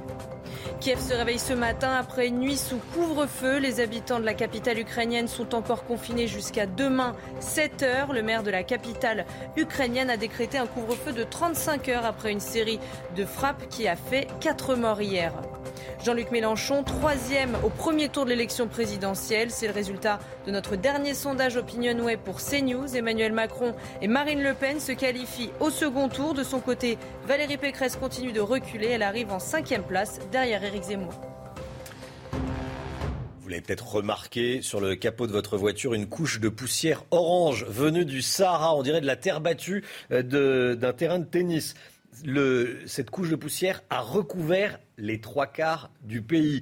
Alexandra Blanc avec nous. Concrètement, déjà, dites-nous, quelles sont les, régions qui ont été les plus touchées? Eh bien, quasiment toutes, entre le sud-ouest, les régions centrales, la Bourgogne ou encore le bassin parisien, on a tous remarqué cette couleur ocre et donc ce sable qui remonte du Sahara. En plus, hier, on avait de la pluie, notamment euh, sur le bassin parisien. Et donc, ce sable du Sahara, chargé euh, de particules, eh bien, a tendance à colorer l'atmosphère. Donc, vous le voyez, sur les trois quarts du pays, on a été euh, donc concerné par ce phénomène. Ce phénomène, donc, c'est quoi concrètement? Eh bien, nous avons une dépression sur le Maroc et dans un flux de sud, c'est ce qu'on appelle le, le, vent de Sirocco, un flux de sud qui donc remonte entre le Maghreb, l'Espagne et ça remonte aussi donc entre les Pyrénées ou encore les régions centrales ainsi que sur le bassin euh, parisien. Quasiment toutes les régions sont concernées. On le voit les images, hein, notamment euh, sur les Pyrénées du côté de Pio en Galie. Eh bien, ce ne sont pas des dunes, ce sont bel et bien des pistes de ski, c'est-à-dire que normalement c'est blanc, normalement il y a de la neige. Et eh bien là, certains surfeurs ont pu en profiter donc pour surfer au milieu de ce sable venu du Sahara. Et eh bien on le dit, on le répète, on attend un peu avant de laver sa voiture parce que ça va être encore plus intense aujourd'hui. Hein. Oui, exactement. On ne lave pas sa voiture avant au moins euh, vendredi, puisque le phénomène va s'amplifier aujourd'hui. Nous avons de nouveau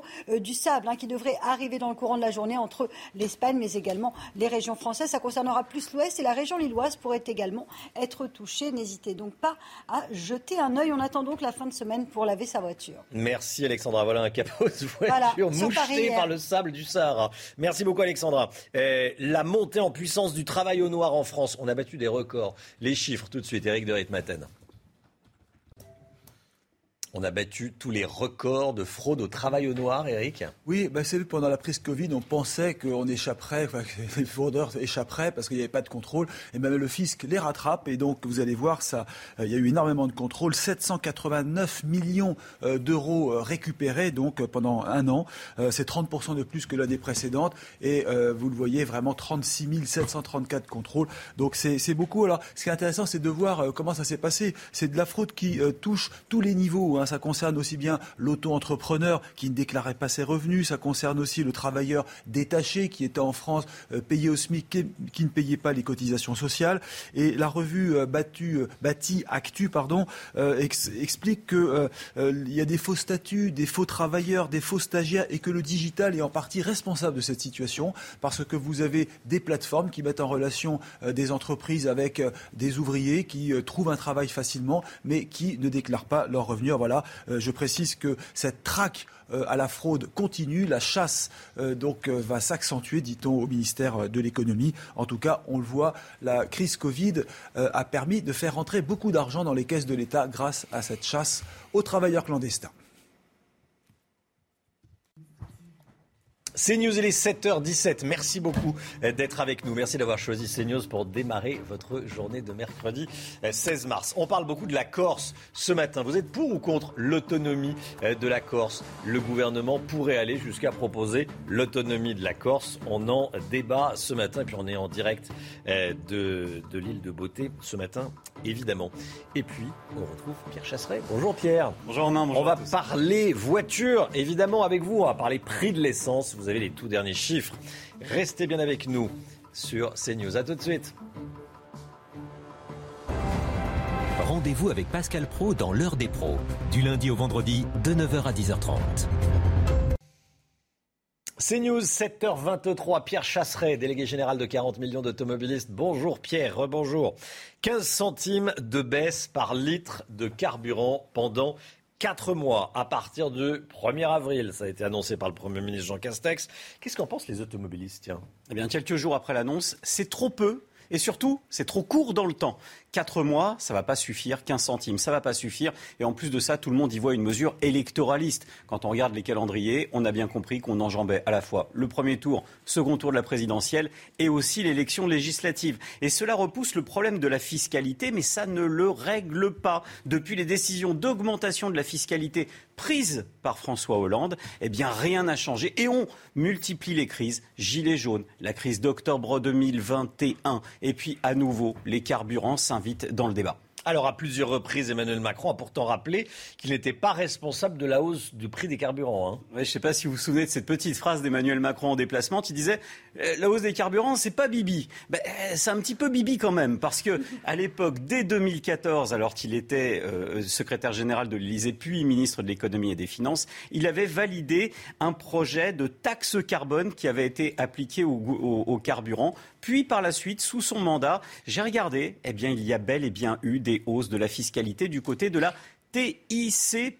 Alors en gros, ça a donné 9 centimes de hausse sur le samplon, soit une hausse quand même de 10% des taxes sous la mandature Emmanuel Macron, et une hausse de 13 centimes sur le diesel, soit une hausse de 17%. Ces taxes avaient pour objectif de compenser le manque à gagner à l'époque du fiasco de, de l'écotaxe. Vous savez, au moment où les bonnets rouges, cette fois-ci, s'étaient soulevés, l'État avait profité des cours très bas sur le pétrole pour mettre en place une fiscalité sur les automobilistes. On voit aujourd'hui que ça n'a pas marché. Petit conseil quand même, eh bien, je voudrais dire que c'est un peu l'arroseur arrosé, mais attention parce que le pétrole, ça laisse toujours des traces quand même, ça tâche. Merci beaucoup Pierre Chasseret, qu'on retrouve tous les matins évidemment dans, la matinale CNews pour parler du, prix de l'essence, hein, de ces records euh, qu'on a battus. Ça baisse un chouïa, ça reste excessivement élevé ça baisse un chouïa, vous le constatez peut-être en allant faire votre plein. 7h26 le temps, euh, tout de suite et on commence avec la météo des neiges.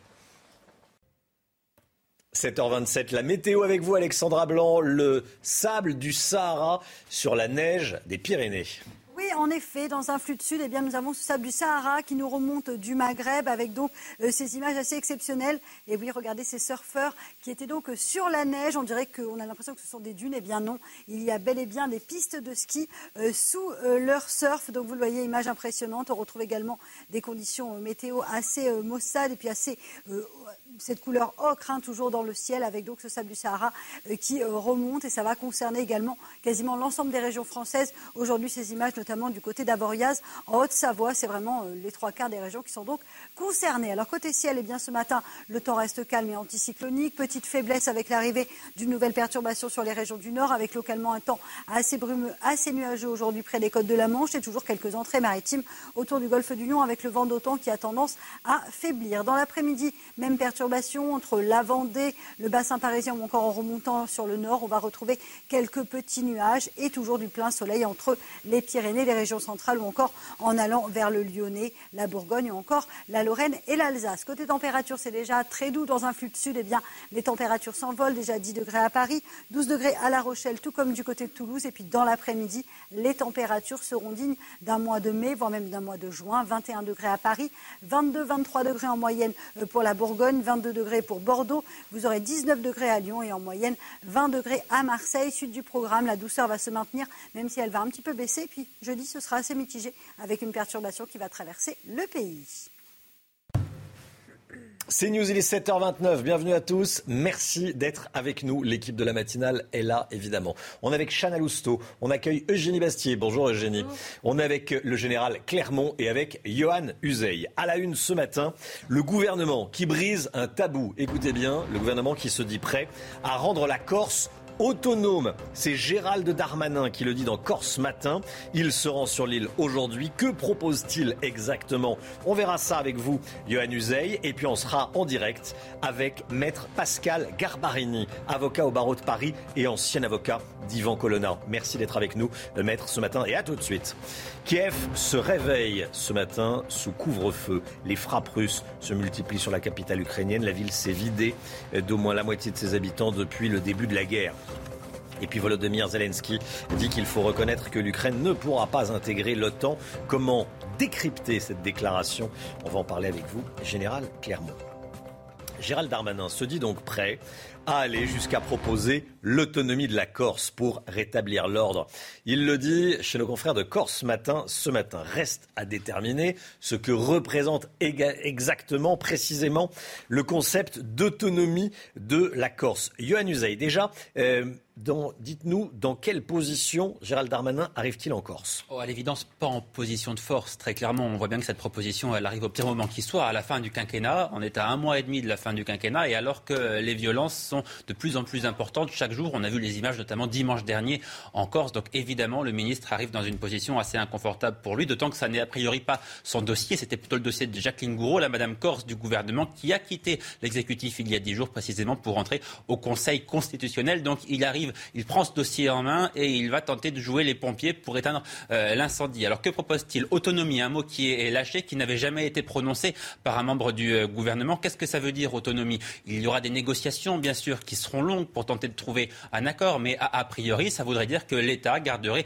uniquement le régalien. On peut se diriger vers ça, c'est-à-dire principalement les questions liées à la justice et à la sécurité. Comment est-ce qu'on en est arrivé à faire cette proposition? Encore une fois, je vous le disais, au pire moment qui soit pour euh, l'exécutif Eh bien, vraisemblablement parce que ce gouvernement, parce que les précédents ont fait la politique de l'autruche depuis des années, n'ont pas voulu voir, n'ont pas vu que les autonomistes étaient en train de gagner du terrain, étaient soutenus par une partie de plus en plus importante de la population en Corse. Il suffit de regarder les résultats des élections et on voit bien clairement que depuis plusieurs années, il se passe quelque chose pour en arriver ici et donner l'impression finalement eh bien, que les violences en Corse ont donné plus de résultats à ceux qui ont ces revendications que le dialogue. Merci beaucoup.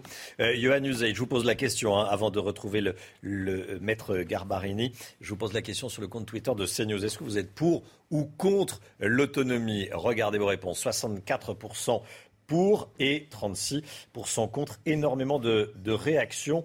Euh, il y a par exemple Holkines qui dit la pêche aux voix continue. En clair, c'est une mesure électoraliste. Eugénie Bastier, vous voulez réagir? Oui, c'est absolument. Euh, ça montre une certaine, un, état de fébrilité, de faiblesse de l'État, parce qu'on cède à des violences. Donc ça veut dire le message qui est envoyé, c'est taper sur les flics et vous aurez ce que et vous aurez le résultat que, que vous, vous, voulez. Et en, en plus, c'est à trois semaines des élections présidentielles. Et le Canard enchaîné avait révélé qu'il y avait des négociations euh, menées entre l'Élysée et les nationalistes corses qui, euh, qui, euh, qui avait été un peu foutu en l'air par, le, par l'agression d'Ivan Colonna, où, où, Emmanuel Macron avait négocié une autonomie, de parler de l'autonomie après la mmh. présidentielle en échange d'un soutien des nationalistes. Mais là, on voit bien que l'accélération de ce calendrier montre un état de faiblesse de l'État assez préoccupant. On est en direct avec Maître Pascal Garbarini. Bonjour Maître, merci beaucoup d'être avec nous Bonjour. ce matin dans, la matinale CNews. Vous êtes avocat au barreau de Paris, ancien avocat d'Ivan Colonna. Déjà, comment réagissez-vous à, à, ce qui est annoncé ce matin dans Corse ce matin par le ministre de l'Intérieur? Bah, je, réagis euh, assez gravement parce que je, trouve que euh, il a fallu donc Yvan Colonna soit dans une situation euh, de vie dramatique, des, violences dans la, dans, la rue, pour se rendre compte que l'évolution de, de, la situation politique de l'île avait été changée, c'est-à-dire qu'il y avait des, une population qui avait voté majoritairement pour que les nationalistes euh, gouverne l'île et qu'une une, autonomie soit, soit possible. C'est dramatique que dans, un État comme le nôtre, on, en arrive à, c'est ce que disait euh, Madame Bastier, c'est qu'on arrive à, une situation de violence pour que l'on prenne en compte une situation qui a été démocratique et qui a évolué dans l'urne. Mmh. Euh, à quoi pourrait ressembler une autonomie en Corse? Ça, ça, voudrait dire quoi? La police, la justice, l'armée pour l'État et, le, reste aux Corses ça, je ne sais pas, ça reste à définir. Et ensuite, il faut vérifier si en effet ce n'est pas une, décision qui est, qui est électoraliste, et s'il ne s'agit pas également d'éteindre le feu qui s'est propagé en Corse avec une jeunesse qui paye un lourd tribut hein, euh, également, et les forces de l'ordre euh, également. Moi, je suis, je, je l'ai dit à plusieurs reprises d'ailleurs euh, sur, sur, votre chaîne, que je, je, faisais un appel au calme et une cessation immédiate de, de, de toute violence, parce que encore une fois, cette situation qui est quasi insurrectionnelle, elle, elle ne peut pas perdurer, et, et, et à la fois, ça, ça, donne une très mauvaise image de, de la situation de, l'île, une population qui vit sous pression et une, une, une jeunesse qui, qui n'a pas besoin de vivre ce qu'elle vit actuellement, et, encore une fois, il y a un État qui n'est pas respecté donc tous ces ingrédients sont, sont, sont, sont, inflammables, si vous voulez. Euh, après, euh, moi, ce que ce que je n'ai jamais compris, c'est que personne ne peut nier, par exemple, qu'il y a un peuple corse. Voilà, ça, personne ne peut le nier à partir du moment où on ne met pas de la politique dedans. Voilà, cette reconnaissance juridique, elle a été refusée par le Conseil constitutionnel. Je sais que mon confrère, l'ancien président du Conseil constitutionnel, qui, qui était, qui, qui, était à, la tête, euh, Robert Badinter, s'en est enorgueilli de cette, de cette décision, mais, mais cette décision, elle n'a jamais été digérée. Et, et, ce n'est pas encore une fois parce qu'il y a un peuple corse que ça ne veut pas dire que la Corse se détache de la France c'est une reconnaissance. Et, et, il faut arrêter de politiser à chaque fois la situation dès que l'on parle de la Corse, et puisqu'il y a des tractations, il y a un jour, c'est je t'aime moi non plus, continuellement avec la Corse et les gouvernements français. Mais regardez aujourd'hui ce qui se passe. Oui.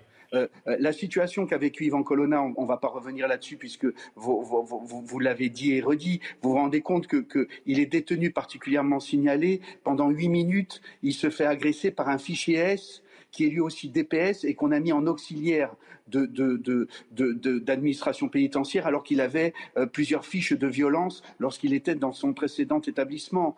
Ben, et aujourd'hui, il est entre la vie et la mort et il, il faut qu'un homme devienne, entre guillemets, un martyr sur l'île pour que l'État se dise il se passe quelque chose en Corse. Ça, ça, ça va pas, ça va pas. C'est un amoncellement de, de, de défaillances, de fautes. Et aujourd'hui, voilà ce qui arrive avec une jeunesse qui, qui en fait se révolte parce qu'il y, y, a un sentiment on, on, et qui se sent incomprise. Bon, voilà, moi je crois qu'il faut vraiment déjà dans un premier Mais temps. Alors du coup, c'est une prime à la violence? Parce que euh, en, Non, en Corse, certains disent bah, les jeunes, ils ont, ils, ils ont obtenu en, en quelques jours ce que nous, on n'a pas obtenu en plusieurs années.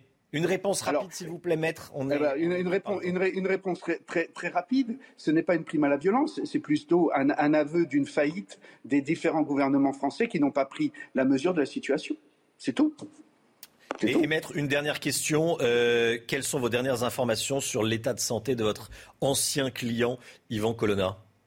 Euh, très grave, mais stationnaire. Très grave, mais stationnaire. Merci beaucoup, maître Pascal Gabarini, d'avoir C'est été moi en qui vous remercie. D'avoir été en moi direct avec nous. Ce Merci matin dans la matinale. Bonne journée à vous. Euh, Kiev se réveille ce matin après une nuit sous couvre-feu. Les habitants de la capitale sont encore confinés jusqu'à demain 7 heures, Chana. hein. Le maire de la capitale ukrainienne a décrété un couvre-feu de 35 heures après une série de frappes qui a fait 4 morts hier. Cette déclaration à présent de Volodymyr Zelensky qui admet que l'Ukraine ne pourra pas intégrer l'OTAN. La possible entrée de l'Ukraine au sein de l'OTAN est l'un des motifs avancés par la Russie pour justifier la guerre et son offensive en Ukraine. Écoutez ce qu'a dit précisément Volodymyr Zelensky. L'Ukraine n'est pas membre de l'OTAN. Nous comprenons cela. Nous avons entendu pendant des années que les portes étaient ouvertes. Et nous avons également entendu dire que nous ne pouvions pas rejoindre l'Alliance atlantique. C'est une vérité et il faut la reconnaître. Je suis heureux que notre peuple commence à comprendre cela et à compter sur lui-même et sur nos partenaires qui nous aident. Voilà, on n'entrera pas dans l'OTAN. Est-ce que ça, c'est une déclaration de nature à calmer Vladimir Poutine, à calmer la Russie, euh, à arrêter la guerre? Euh, Absolument pas, c'est plus le sujet. D'ailleurs, il a déjà dit, euh, enfin, c'est à la fois un constat de réalisme, mais là, il s'adresse aux Américains. Il dit aux Américains, vous m'avez abandonné là. C'est exactement ce qu'il est en train de dire dans cette phrase. C'est la fin qui compte. Et en fait, ce qui s'est passé, il y a un autre événement qui s'est passé hier qui me semble plus important, parce que ça, il va le répéter régulièrement, c'est euh, la, visite des trois premiers ministres euh, euh, tchèques, polonais et slovènes à, à Zelensky, à, à Kiev, et qui s'est faite sans coordination avec l'Union européenne, des initiatives personnelles des trois premiers ministres. Et, de la même manière que le président polonais a évoqué la mise en place d'une force de maintien de la paix de l'OTAN, sans aucune coordination avec les autres pays de l'OTAN. La, grande vulnérabilité de l'Union européenne et de l'OTAN, c'est qu'elle n'arrive pas à parler d'une seule voix. Et donc après l'incident des MiG-29, on, s'aperçoit que la division est possible au sein d'une Union européenne et d'un OTAN qui ont quand même des intérêts euh, pas toujours convergents entre les différentes nations. Merci mon général. Les dernières euh, informations concernant la journaliste russe qui a fait irruption sur un plateau de télévision. Vous montrez les images évidemment euh, hier matin, Chana. Elle risque jusqu'à 15 ans de prison pour avoir dénoncé en plein direct l'offensive russe en Ukraine. Hier soir, elle a été reconnue coupable d'infraction administrative pour une vidéo publiée parallèlement sur les réseaux sociaux où elle explique son geste. Pour cela, elle devra payer une amende de 30 000 roubles, ce qui représente environ 250 euros. Elle s'est exprimée à la sortie de sa garde Écoutez. J'ai passé deux nuits sans dormir. L'interrogatoire a duré plus de 14 heures. Je n'ai pas eu le droit de parler avec mes proches, ni eu accès à une assistance juridique. J'étais dans une position très difficile. Ma vie a beaucoup changé, c'est sûr. Je suis contente d'avoir exprimé ce que je pensais. Il y a maintenant une nouvelle tendance. D'autres journalistes suivent mon exemple. Cette information que je vous donne ce matin, elle est tombée pendant la nuit. L'ONU déclare la journée du 15 mars journée mondiale contre l'islamophobie. L'islamophobie qui déjà est un concept euh, critiqué parce que ça peut vite virer à l'interdiction de critiquer l'islam. Par ailleurs, on notera que les 193 membres de l'Assemblée générale des Nations unies ont adopté cette résolution contre l'islamophobie qui était proposée par le Pakistan qui est un pays où le blasphème contre l'islam peut mener dans le couloir de la mort. Ce qui était arrivé à la pauvre Asia Bibi, chrétienne, qui avait été condamnée à mort pour blasphème et où des chrétiens sont régulièrement persécutés au Pakistan. Donc euh, cette proposition vient du Pakistan, ça a été adopté, accepté par les 193 membres de l'Assemblée générale des Nations unies. Je voulais euh, vous, vous parler de, cette information ce matin. Allez, euh, un peu plus souriant, la tour Eiffel grandit de 6 mètres une antenne a été posée par hélicoptère hier, la Dame de Fer qui culmine désormais à 330 mètres de haut. Et oui, vous allez le voir sur ces images. Alors cette antenne, elle permettra à la région Île-de-France d'être couverte par la, par la radio numérique terrestre. L'opération a duré une quinzaine de minutes. Quelques curieux ont bravé la pluie pour assister à cette installation qui a été reportée trois heures à cause de la pluie. Allez, je vous pose la question sur le compte Twitter de, CNews. Vous êtes pour ou contre l'autonomie de la Corse? Le gouvernement dit qu'il peut aller jusqu'à proposer l'autonomie aux, Corses. Vous êtes pour à 33%, vous êtes contre à 67%. Énormément euh, de réactions sur le compte Twitter de CNews. Attention, ce n'est pas un sondage, c'est bien une consultation. Il est 7h42 tout de suite. C'est le point info avec vous, Chana Lousteau. Gérald Darmanin se dit prêt à proposer l'autonomie de la Corse pour rétablir l'ordre. Il le dit chez nos confrères de Corse Matin. Reste à déterminer ce que représenterait concrètement cette autonomie. Le ministre de l'Intérieur sera en déplacement à Ajaccio aujourd'hui et demain. Ce sera l'un des thèmes qu'il abordera avec les élus. Kiev se réveille ce matin après une nuit sous couvre-feu. Les habitants de la capitale ukrainienne sont encore confinés jusqu'à demain 7 heures. Le maire de Kiev a décrété un couvre-feu de 35 heures après une série de frappes qui a fait 4 morts hier. Et puis Jean-Luc Mélenchon, troisième au premier tour de l'élection présidentielle. C'est le résultat de notre dernier sondage Opinion Web pour CNews. Emmanuel Macron et Marine Le Pen se qualifient au second tour. De son côté, Valérie Pécresse continue de reculer. Elle arrive en cinquième place derrière Éric Zemmour. La politique avec vous, Eugénie Bastier. Vous souhaitez revenir, Eugénie, ce matin sur un triste anniversaire qui semble un peu oublié euh, derrière la guerre en Ukraine et la campagne présidentielle, celui, l'anniversaire des 10 ans des crimes de Mohamed Merah, Eugénie. Hein. Tout à fait. Hein. Souvenez-vous, il y a 10 ans, c'était une autre campagne présidentielle qui était brutalement interrompue. Alors, ça n'était pas par les missiles de Poutine, mais par les balles d'un mystérieux tueur euh, à scooter qui semait la mort dans la région de Toulouse entre le 11 et le 19 mars 2012. Ses victimes s'appellent Imad Imziaten, Abel Chenouf, Mohamed Legouad, le rabbin Jonathan Sandler et les trois enfants de l'école juive Ozar à Torah, Gabriel, Arié et Myriam. Il faut ajouter à ces morts d'ailleurs une autre victime oubliée, Loïc Libert, un militaire qui est devenu tétraplégique. À l'époque, vous souvenez-vous, la France se glace, secouée par l'horreur de ces crimes. Tous les candidats annulent les meetings, les interviews. On évoque en premier la piste de l'ultra-droite Et lorsqu'on découvre que l'assassin est un islamiste franco-algérien de 23 ans, on parle alors de, vous savez, cette fameuse expression, le loup solitaire, pour souligner le caractère isolé de son acte et sa dérive personnelle. En réalité, on se rendra vite compte que Mera n'est pas un loup solitaire, mais qu'il appartenait à toute une nébuleuse djihadiste toulousaine. Il avait même fait un camp euh, d'entraînement au Pakistan. Depuis, ce sont une quarantaine d'attentats qui se sont succédés sur le sol français. Mais curieusement, dix ans après ce premier attentat qui a ouvert une décennie meurtrière dans notre pays, la question du djihadisme semble absolument évacuée de la campagne présidentielle. Vous me direz comme beaucoup de sujets. En 2017, elle était très débattue. Souvenez-vous, François Fillon, on avait fait un thème de campagne, notamment avec son livre Vaincre le totalitarisme islamique. On peut se demander, est-ce que ça veut dire que cette question est résolue en France? Alors, si on en parle moins, est-ce que c'est pas parce que la, la menace terroriste est passée au second plan dans les préoccupations des Français? En effet, la menace terroriste semble moins présente. Les attentats sont moins fréquents sur notre territoire. Même si l'attaque récente d'Ivan Colonna en prison par un islamiste fiché S vient nous rappeler que ce problème existe, et notamment dans nos prisons, où de nombreux djihadistes euh, croupissent et qui vont bientôt sortir d'ailleurs pour certains, parce que certains ont été condamnés il y a déjà longtemps. Euh, c'est un problème qu'il va falloir traiter. Euh, les candidats de la droite à la présidentielle, qui ont suivi comme ça la roue d'Éric Zemmour, qui en a fait le mantra de sa campagne, ont plutôt axé la campagne sur la question de l'immigration que sur la question de l'islamisme. Or, la menace d'un djihadisme endogène à la Mera, Mera qui était certes issue de l'immigration de la deuxième génération, mais qui était née et élevée en France, euh, engage des problématiques d'intégration qui ne sont pas forcément uniquement liées à l'immigration. Même si on stoppe les flux migratoires, demain, la menace d'un djihadisme endogène sera toujours présente dans notre pays. La révolte des Gilets jaunes, la crise du Covid et maintenant la guerre en Ukraine sont venus nous rappeler que, évidemment, la menace terroriste n'était pas la seule qui pesait sur notre pays. Mais ça ne veut pas dire qu'elle a disparu.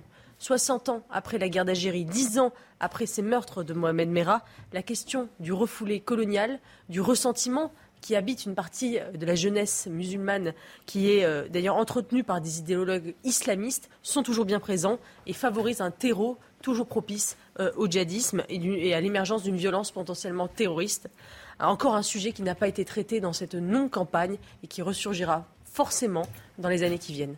Merci beaucoup, Eugénie Bastier. Est-ce que le terrorisme islamiste est absent de la, de la campagne? Est-ce que vous le regrettez? Ben, Vous pouvez nous le dire hein, avec le hashtag la, matinale sur les réseaux sociaux, nous dire ce que vous en pensez. Merci, Eugénie. Vous restez euh, avec nous, évidemment, 7h47. On va parler de l'économie et d'une euh, conséquence qui pourrait être dramatique de la guerre en Ukraine, des émeutes de la faim. On les euh, craint dans certains pays pauvres, notamment en Afrique. On va en parler avec Eric Dorit-Maten tout de suite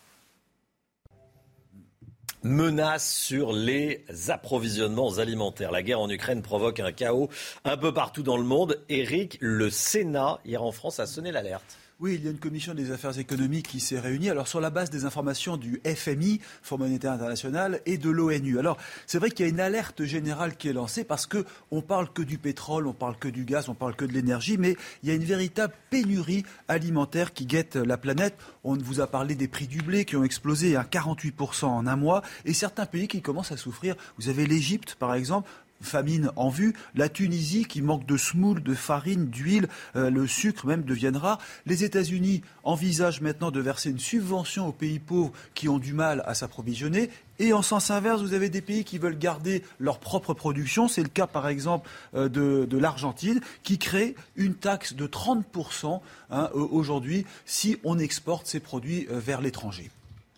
Alors Eric, que faut-il en déduire la guerre économique menace Alors on peut dire oui, la conséquence c'est qu'on va venir peut-être vers des tensions euh, euh, auxquelles on ne croyait pas. On pensait que c'était le Covid qui allait générer euh, cette crise internationale. Bien finalement, c'est cette guerre entre l'Ukraine et la Russie qui aujourd'hui provoque un vrai drame international. Alors aujourd'hui, si vous voulez, un tiers du blé de la planète pourrait manquer du jour au lendemain. C'est ce qu'a dit hier le Fonds monétaire international. Vous avez 26 pays qui sont directement dépendants du blé russe. Vous savez, l'Ukraine, la Russie, surtout l'Ukraine, on disait que c'était le grenier à blé hein, de l'Europe. Vous avez 19 pays africains, dont la Mauritanie, qui dépend à 100% aujourd'hui du blé ukrainien. Pour la Turquie, c'est 80%. Le, Liban, qui est déjà euh, en grande difficulté, est privé de céréales. Donc voilà, aujourd'hui, des émeutes de la faim qui menacent. Et si on regarde nos pays euh, riches, la France par exemple, on s'aperçoit qu'il y a euh, un véritable problème aujourd'hui. On peut même dire que l'économie commence à être détraquée.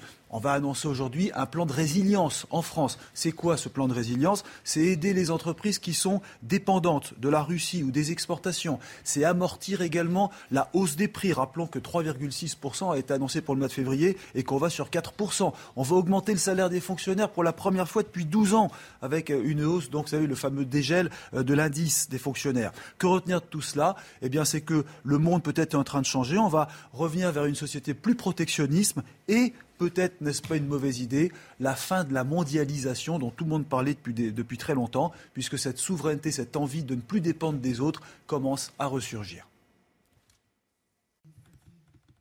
C'est News, il est 7h50. Restez bien avec nous.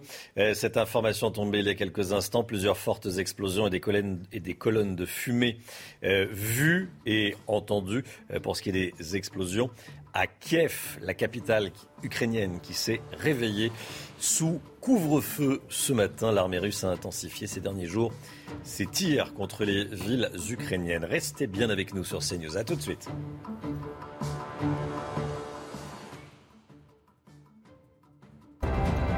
Rendez-vous avec Sonia Mabrouk dans Midi News du lundi au jeudi de midi à 14h.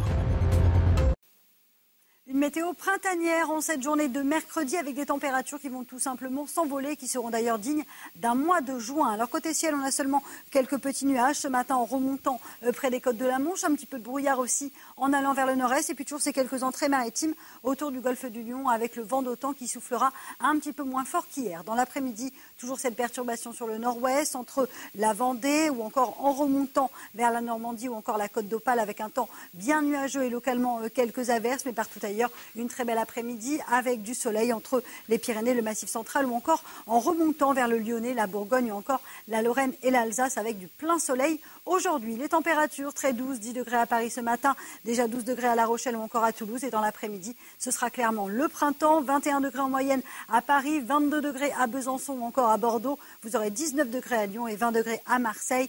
La suite du programme, conditions météo relativement calmes avec néanmoins une perturbation qui traverse le pays demain avant le retour du beau temps prévu vendredi matin.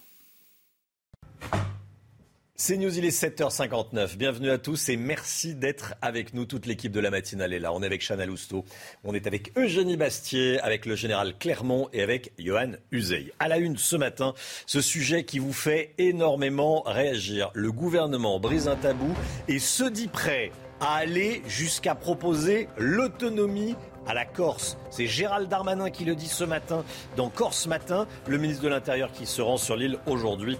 On va euh, aller sur l'île de Beauté dans un instant. Au moins trois fortes explosions entendues ce matin à Kiev. Des colonnes de fumée noire ont été aperçues. La capitale ukrainienne qui s'est réveillée sous couvre-feu. Jean-Luc Mélenchon accède à la troisième place dans notre tout dernier sondage Opinionway, sondage quotidien. Il gagne un point par rapport à hier. Valérie Pécresse continue de reculer. Quels enseignements sont à tirer de ce sondage? On verra ça avec vous. Johan Uzey. Et puis, une couche de sable orange venue du Sahara se disperse au-dessus de la France. Ça va continuer aujourd'hui. Ça salit les voitures, vous le voyez sur ces images, mais ça produit de magnifiques effets orangés dans le ciel. Il devrait y avoir encore plus de sable aujourd'hui. Alexandra Blanc sera avec nous en plateau. Gérald Darmanin se dit prêt donc à aller jusqu'à proposer l'autonomie de la Corse. Il le dit chez nos confrères de Corse Matin. Reste à déterminer ce que représente concrètement euh, ce concept d'autonomie. Euh, tout d'abord, on va partir sur place à Bastia pour les toutes dernières informations avec notre correspondante Christina Luzzi. C'est aujourd'hui que le ministre de l'Intérieur Gérald Darmanin arrive en Corse pour deux jours dans un contexte explosif après l'agression en prison d'Ivan Colonne. Dans un communiqué, le ministre a assuré vouloir ouvrir un cycle de discussion sur l'avenir de l'île. Il disait aussi avoir entendu les demandes des élus de Corse sur l'avenir institutionnel, économique, social et culturel. C'est donc hier, à la veille de ce déplacement, que le ministre de l'Intérieur Gérald Darmanin a assuré que le gouvernement était prêt à aller jusqu'à l'autonomie de l'île dans les colonnes de nos confrères de Corse ce matin. Euh, le ministre se rend sur l'île pour tenter d'apaiser la situation quelques jours après les soulèvements en marge des mobilisations de soutien à Yvan Colonne. L'État s'est donc résolu à ouvrir la voie à une revendication historique des nationalistes modérés, l'autonomie de l'île. Certains ici ont envie d'y croire, d'autres nous ont répondu que les promesses n'engageaient que ceux qui les écoutent et voyaient là une manœuvre purement électoraliste à moins d'un mois euh, des élections présidentielles. Nous, nous sommes prêts à aller jusqu'à l'autonomie. Voilà, le mot est dit. Après, la question est de savoir ce qu'est cette autonomie. Il faut qu'on en discute, a précisé le ministre de l'Intérieur Gérald Darmanin. Les contours de ce scénario restent donc à préciser. Les réactions ce matin en direct sur CNews. Jean-Baptiste Arena, conseiller territorial Corée Infronte, était notre invité en direct à, 6h30. Écoutez, il se méfie des annonces du gouvernement. Nous sommes issus euh, d'une famille euh, politique euh, très militante. Nous rappelons, bien que nous n'ayons pas très connu des propos de Charles Pasqua en 1988, qui disait que les promesses n'engagent que ceux qui y croient. Donc nous attendons de, nous attendons de voir. Vous attendez, de, voir, vous attendez de voir. Bon, euh, l'État qui s'occupe, l'État qui s'occupe uniquement des sujets régaliens, que sont la police, la justice et l'armée en Corse, et les Corses qui s'occuperaient du, reste. C'est comme ça que ça pourrait fonctionner, l'autonomie, c'est ça? Par exemple, par exemple, après, il y a d'autres pistes, comme l'article 74 qui gère les dom-toms, les collectivités d'outre-mer aujourd'hui, euh, ou, bien la Nouvelle-Calédonie ou Tahiti. Euh, nous avons deux, trois pistes. Euh, Wanda Mastor, la constitutionnaliste, a, fait un, gros travail depuis deux ans sur ce sujet. On pourrait se baser sur ce travail-là. vous savez, aujourd'hui, à, l'heure de l'Europe, parler d'autonomie au sein de la Méditerranée, je pense que ça ne devrait plus être un tabou.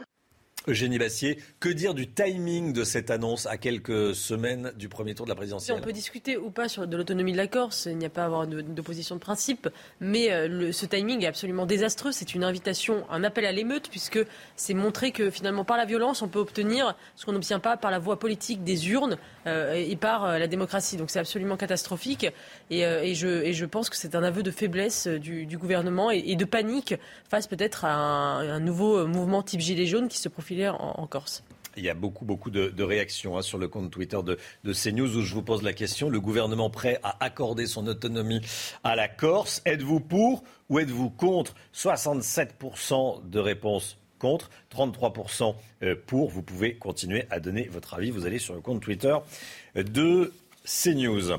On l'a appris il y a quelques instants, au moins trois explosions ont été entendues à Kiev ce matin. Des colonnes de fumée noire ont été vues dans le ciel. Kiev qui se réveille après une nuit sous couvre-feu. Les habitants de la capitale sont encore confinés jusqu'à demain matin, 7 heures. Cette déclaration, il y a quelques heures maintenant, du président ukrainien Volodymyr Zelensky, qui admet que l'Ukraine ne pourra pas intégrer l'OTAN, il a également euh, réclamé euh, une nouvelle fois à l'OTAN une zone d'exclusion aérienne au-dessus de son pays. Euh, c'est cela qu'il a dit cette nuit. Écoutez et on décrypte avec le général Clermont. Pouvez-vous appeler vos amis, vos alliés et leur demander, s'il vous plaît, fermez le ciel Fermez l'espace aérien et arrêtez les bombardements. Combien de missiles doivent tomber sur nos villes pour que cela arrive? Général Clermont, Volodymyr Zelensky redemande une zone d'exclusion aérienne. Qu'est-ce que ça veut dire? À quoi ça pourrait ressembler? Au-dessus de l'Ukraine, au-dessus de son pays, bien sûr. Il l'a déjà demandé, il le demande et il la redemandera en permanence jusqu'à la fin de la guerre. Parce qu'en fait, il y a deux guerres. Il y a la guerre aérienne qu'on ne voit pas, la guerre terrestre qu'on voit très bien. Mais la guerre aérienne est essentielle pour gagner la guerre terrestre. Et il sait très bien que si on est en mesure d'empêcher l'aviation russe de bombarder, euh, il a peut-être des chances dans la durée euh, de résister, euh, en tout cas plus longtemps, aux, Russes. Mm. C'est aussi effectivement un moyen de rappeler à l'OTAN qu'elle a déjà fait des no-fly zones hein, en Bosnie, on a fait des no-fly zones, on a fait des no-fly zones en Irak. Donc il y a, techniquement c'est possible, mais rappelons quand même la ligne rouge qui a été fixée par les pays de l'OTAN. L'OTAN n'est pas en guerre contre la Russie. Et je signale d'ailleurs que la petite remarque qui a été faite par le Premier ministre euh, polonais à l'occasion de son déplacement à Kiev, qui a évoqué la possibilité d'une force de maintien de la paix de l'OTAN, donc en Ukraine, est totalement contradictoire avec la position unanime de l'OTAN. Aujourd'hui, il y a une réunion des ministres de la Défense de l'OTAN. Je pense que ce point va être abordé et qu'il est essentiel que, que ce soit l'OTAN ou l'Union européenne fassent preuve de solidarité et tiennent tous le même langage. Général Clermont, merci beaucoup mon général. Euh, la campagne présidentielle à présent est le dernier baromètre Opiniono et pour CNews à 25 jours du premier tour, baromètre quotidien. On regarde les résultats ensemble au premier tour. Emmanuel Macron toujours en tête avec 30% des intentions de vote, Chana. Hein. Et Marine Le Pen obtient 19% des voix et se qualifie au second tour. Jean-Luc Mélenchon est troisième. Il ferme le podium avec 12% juste derrière Éric Zemmour qui obtient 11%. C'est un point de plus que Valérie Pécresse qui arrive à la cinquième place de ce classement. Je vous laisse regarder les autres candidats. Et puis pour le second tour, en cas de duel entre Emmanuel Macron et Marine Le Pen, le chef de l'État est donné vainqueur avec 58% des voix contre 42%. 42% pour Marine Le Pen, Yohann Uzey. Euh, quels enseignements sont attirés de ce sondage? Un enseignement principal, selon moi, c'est le réflexe vote utile qui, semble-t-il, est en train de se mettre en place. Le premier à en bénéficier, c'est le président de la République, 30%, loin devant tous les autres, parce qu'il fait le plein des voix au second tour. Alors non pas parce que des électeurs de Marine Le Pen ou de Jean-Luc Mélenchon, soudainement se diraient, oulala, attention, par union nationale, étant donné le contexte, il faut voter pour le président sortant. Non, c'est parce qu'il prend des voix à Valérie Pécresse, donc à des électeurs qui potentiellement auraient voté pour lui au second tour. Il puise dans ses réserves de second tour dès le premier tour. Mais ça, c'est valable pour chacun des candidats qui est en tête dans les sondages de son camp. Marine Le Pen, eh bien, elle reprend des voix à Éric Zemmour. Huit points d'écart désormais entre les deux candidats. Ça n'était pas arrivé depuis des mois. C'est la même chose pour Jean-Luc Mélenchon. En tête à gauche, une légère dynamique pour Jean-Luc Mélenchon, bien sûr.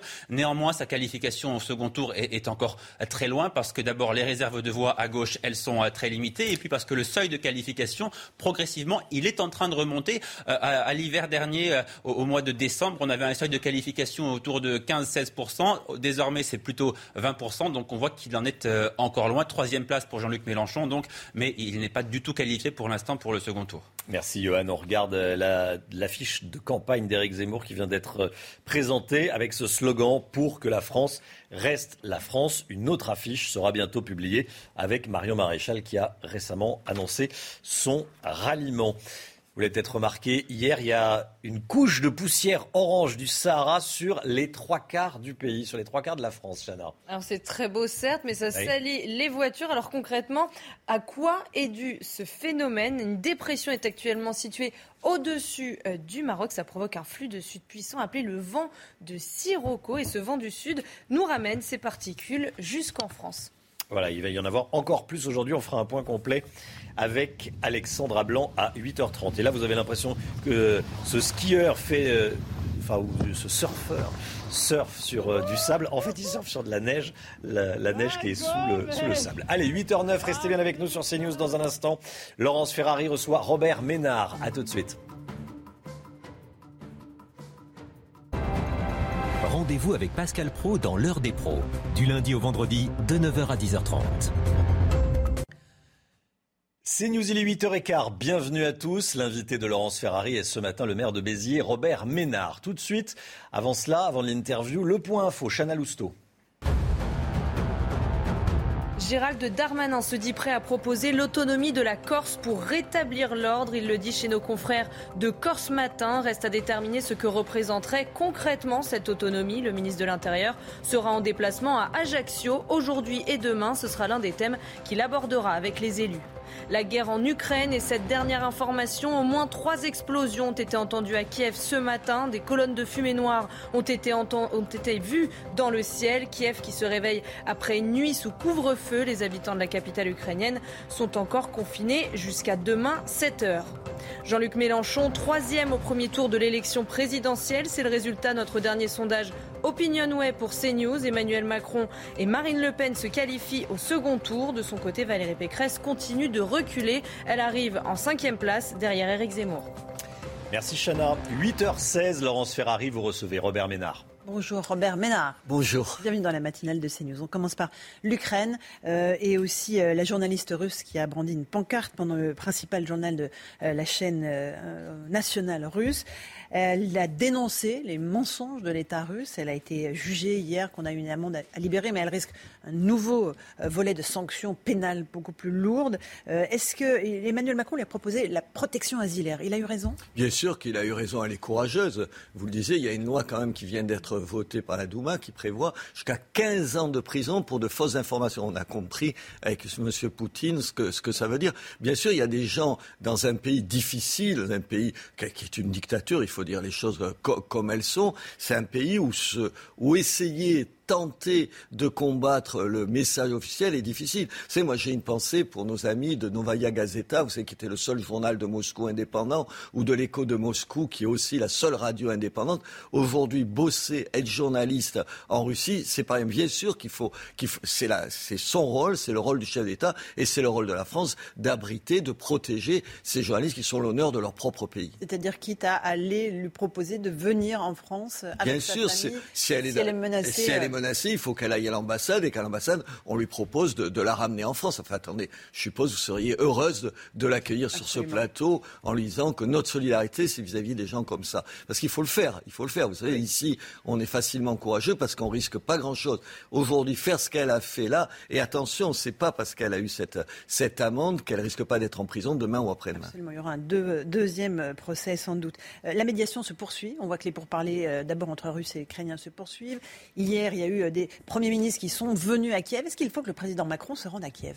Oui, je pense que ce serait quelque chose qui aurait du sens aujourd'hui que le chef de l'État, euh, d'une certaine façon le patron de l'Europe en ce moment, se rende à Kiev. Je crois que vous savez les symboles, c'est pas de, des images. À un moment donné, dans une guerre, dans une guerre, et pardon de vous rappeler que pendant 20 ans je me suis occupé que de zones de guerre. Dans une guerre, il y a des gestes forts on gagne aussi quand les gens ont le moral. Et le moral, ça veut dire ne pas se sentir esselé. Demain, euh, Emmanuel Macron à Kiev, après, avec le, le, le, président Zelensky, je pense que ce ne serait pas seulement des images et ce ne serait pas de la propagande électorale. Je vois d'ici là un Bien certain nombre de gens. Ce serait juste que dire que la France, sa place, elle est du côté de ceux qui sont agressés. Il y a des gens qui agressent et des gens qui sont agressés. Il y a des bourreaux et il y a des victimes. Il y a des pays qui sont des pays prédateurs et des pays qui veulent être des démocraties on est du côté des victimes, des, des, gens qui sont pour la démocratie et des gens qui se font agresser. Il me semble que c'est ça. Oui, il me semble que ça aurait vraiment beaucoup de sens. Le président Zelensky qui est bien seul, malgré tout,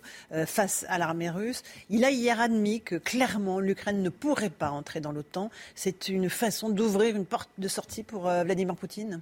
Oui, et c'est une façon de, se rendre à l'évidence, d'une certaine façon. Regardez le peu d'enthousiasme quand même que même l'Union européenne a mise pour pouvoir accélérer des, des négociations. Ce n'était pas le bout du monde, ce n'était pas l'OTAN. Déjà, on n'est pas foutu de faire ça, alors lui ouvrir les portes de, l'OTAN. Quand il faut rappeler à ceux qui sont contre ça, je le dis à un certain nombre d'hommes et de femmes euh, politiques, aujourd'hui, personne ne vous oblige à rentrer dans l'OTAN c'est ces pays-là qui ont besoin d'être protégés qui demandent à rentrer dans l'OTAN.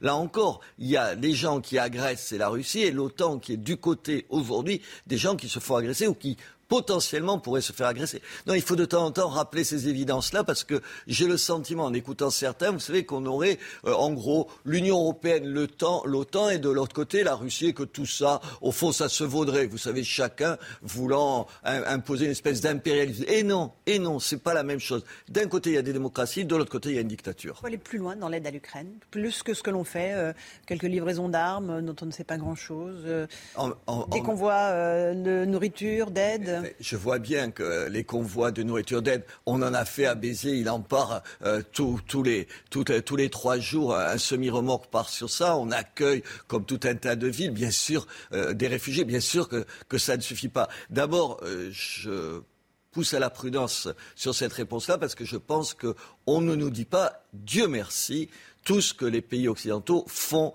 en termes d'armement et on a raison de, ne pas le dire. Parce qu'aujourd'hui, il y a évidemment ce qui se dit et puis ce qui se fait. Et là encore, je pense qu'il y a de gros écarts. Tant mieux pour les Ukrainiens. Il faut obtenir des corridors humanitaires. On sait qu'un certain nombre de civils ont pu quitter hier, notamment Mariupol. Il faut installer ces corridors humanitaires pour que les civils qui le veulent puissent échapper à, à l'artillerie russe. Mais c'est une nécessité. Hier, on, on s'est jumelé avec, avec, à Béziers avec la ville de Chorkiv, qui est une ville à 200 km à, à, de Kiev, à, l'ouest du pays. Et j'avais invité le, le maire à s'exprimer devant le conseil municipal qui s'est réuni en séance extraordinaire. Et vous savez, c'est ce qu'il nous dit. il a besoin de quoi? C'est une ville de 37 000 habitants, il a 1500. Ils ne sont pas encore en guerre. Eux, il n'y a pas eu de bombardement, mais il y a des réfugiés. 1500 réfugiés, qu'est-ce qu'il veut? Et il nous a dit il faut nous aider à faire partir ces gens-là en Europe parce qu'ils ont besoin d'être mis en sécurité. Ces gens-là, c'est d'abord 90% de femmes et d'enfants, euh, vous, vous, vous, le savez. Bien sûr que les couloirs humanitaires, c'est une nécessité. Mais en même temps, on a affaire à un voyou. Attendez, M. Poutine est un voyou, un voyou dangereux. Pas un fou, un voyou dangereux qui a de la suite dans les idées.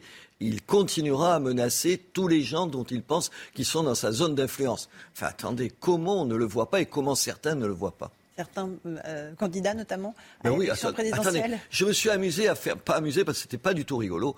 J'ai euh, ces, ces, derniers jours regardé à nouveau les déclarations d'Éric Zemmour et de Jean-Luc Mélenchon sur la Russie. Vous êtes amusé à faire ça Vous avez regardé ce que c'est Mais en fait, c'est des, des, gestes d'allégeance, d'allégeance, d'allégeance. Il fut un temps où on dirait, où on mettrait en cause leur patriotisme. On ne peut pas défendre la France et expliquer qu'au fond, tout ce qu'ils ont osé dire sur M. Poutine, le grand homme, le, patriote, quasiment le, non, le démocrate, un peu autoritaire, mais le démocrate quand même. Vous avez honte pour eux, honte pour eux. Alors l'un et l'autre, aujourd'hui, ils essayent de se rattraper aux branches. Ils ont bien compris que c'était difficilement tenable, mais c'est ce qu'ils ont dit. Ce qu'ils ont dit, et pas pendant 15 jours, depuis des années. Marine Le Pen a dit à peu près la même chose. À peu près, à peu près. À peu près. À peu près. Je la soutiens et je la critique. Et je la critique. pourquoi je la mets pas dans le même sac? Parce qu'il me semble qu'elle a mieux compris que les erreurs qu'elle avait fait sur les réfugiés. Elle est aujourd'hui évidemment plus claire. Euh, elle le sait. Je pense qu'elle a changé là-dessus. Et sur son rapport à Poutine, elle est capable de dire qu'elle s'est trompée. Je regrette qu'elle ne le dise pas encore plus explicitement.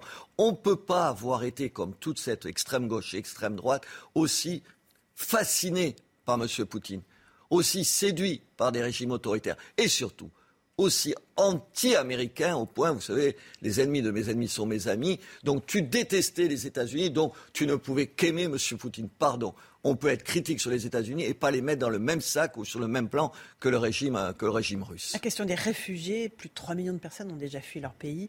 Vous en avez déjà accueilli à Béziers, vous allez continuer à le faire? Oui, je vais continuer à le faire parce que parce que c'est mon rôle. Je ne vais pas redire ce que j'ai dit ailleurs en disant que dans le passé, j'ai pas eu toujours cette attitude-là, mais je le reconnais euh, bien, bien volonté, bien sûr. Tenez, on a reçu des gens. Moi, j'ai été bouleversé par les gens qui avaient. En plus, dans ma tête, vous savez, je suis pied noir et donc je me, suis revu avec ma famille en 1962, arrivé en France, et je me suis dit, j'ai envie de les accueillir chaleureusement, chaleureusement.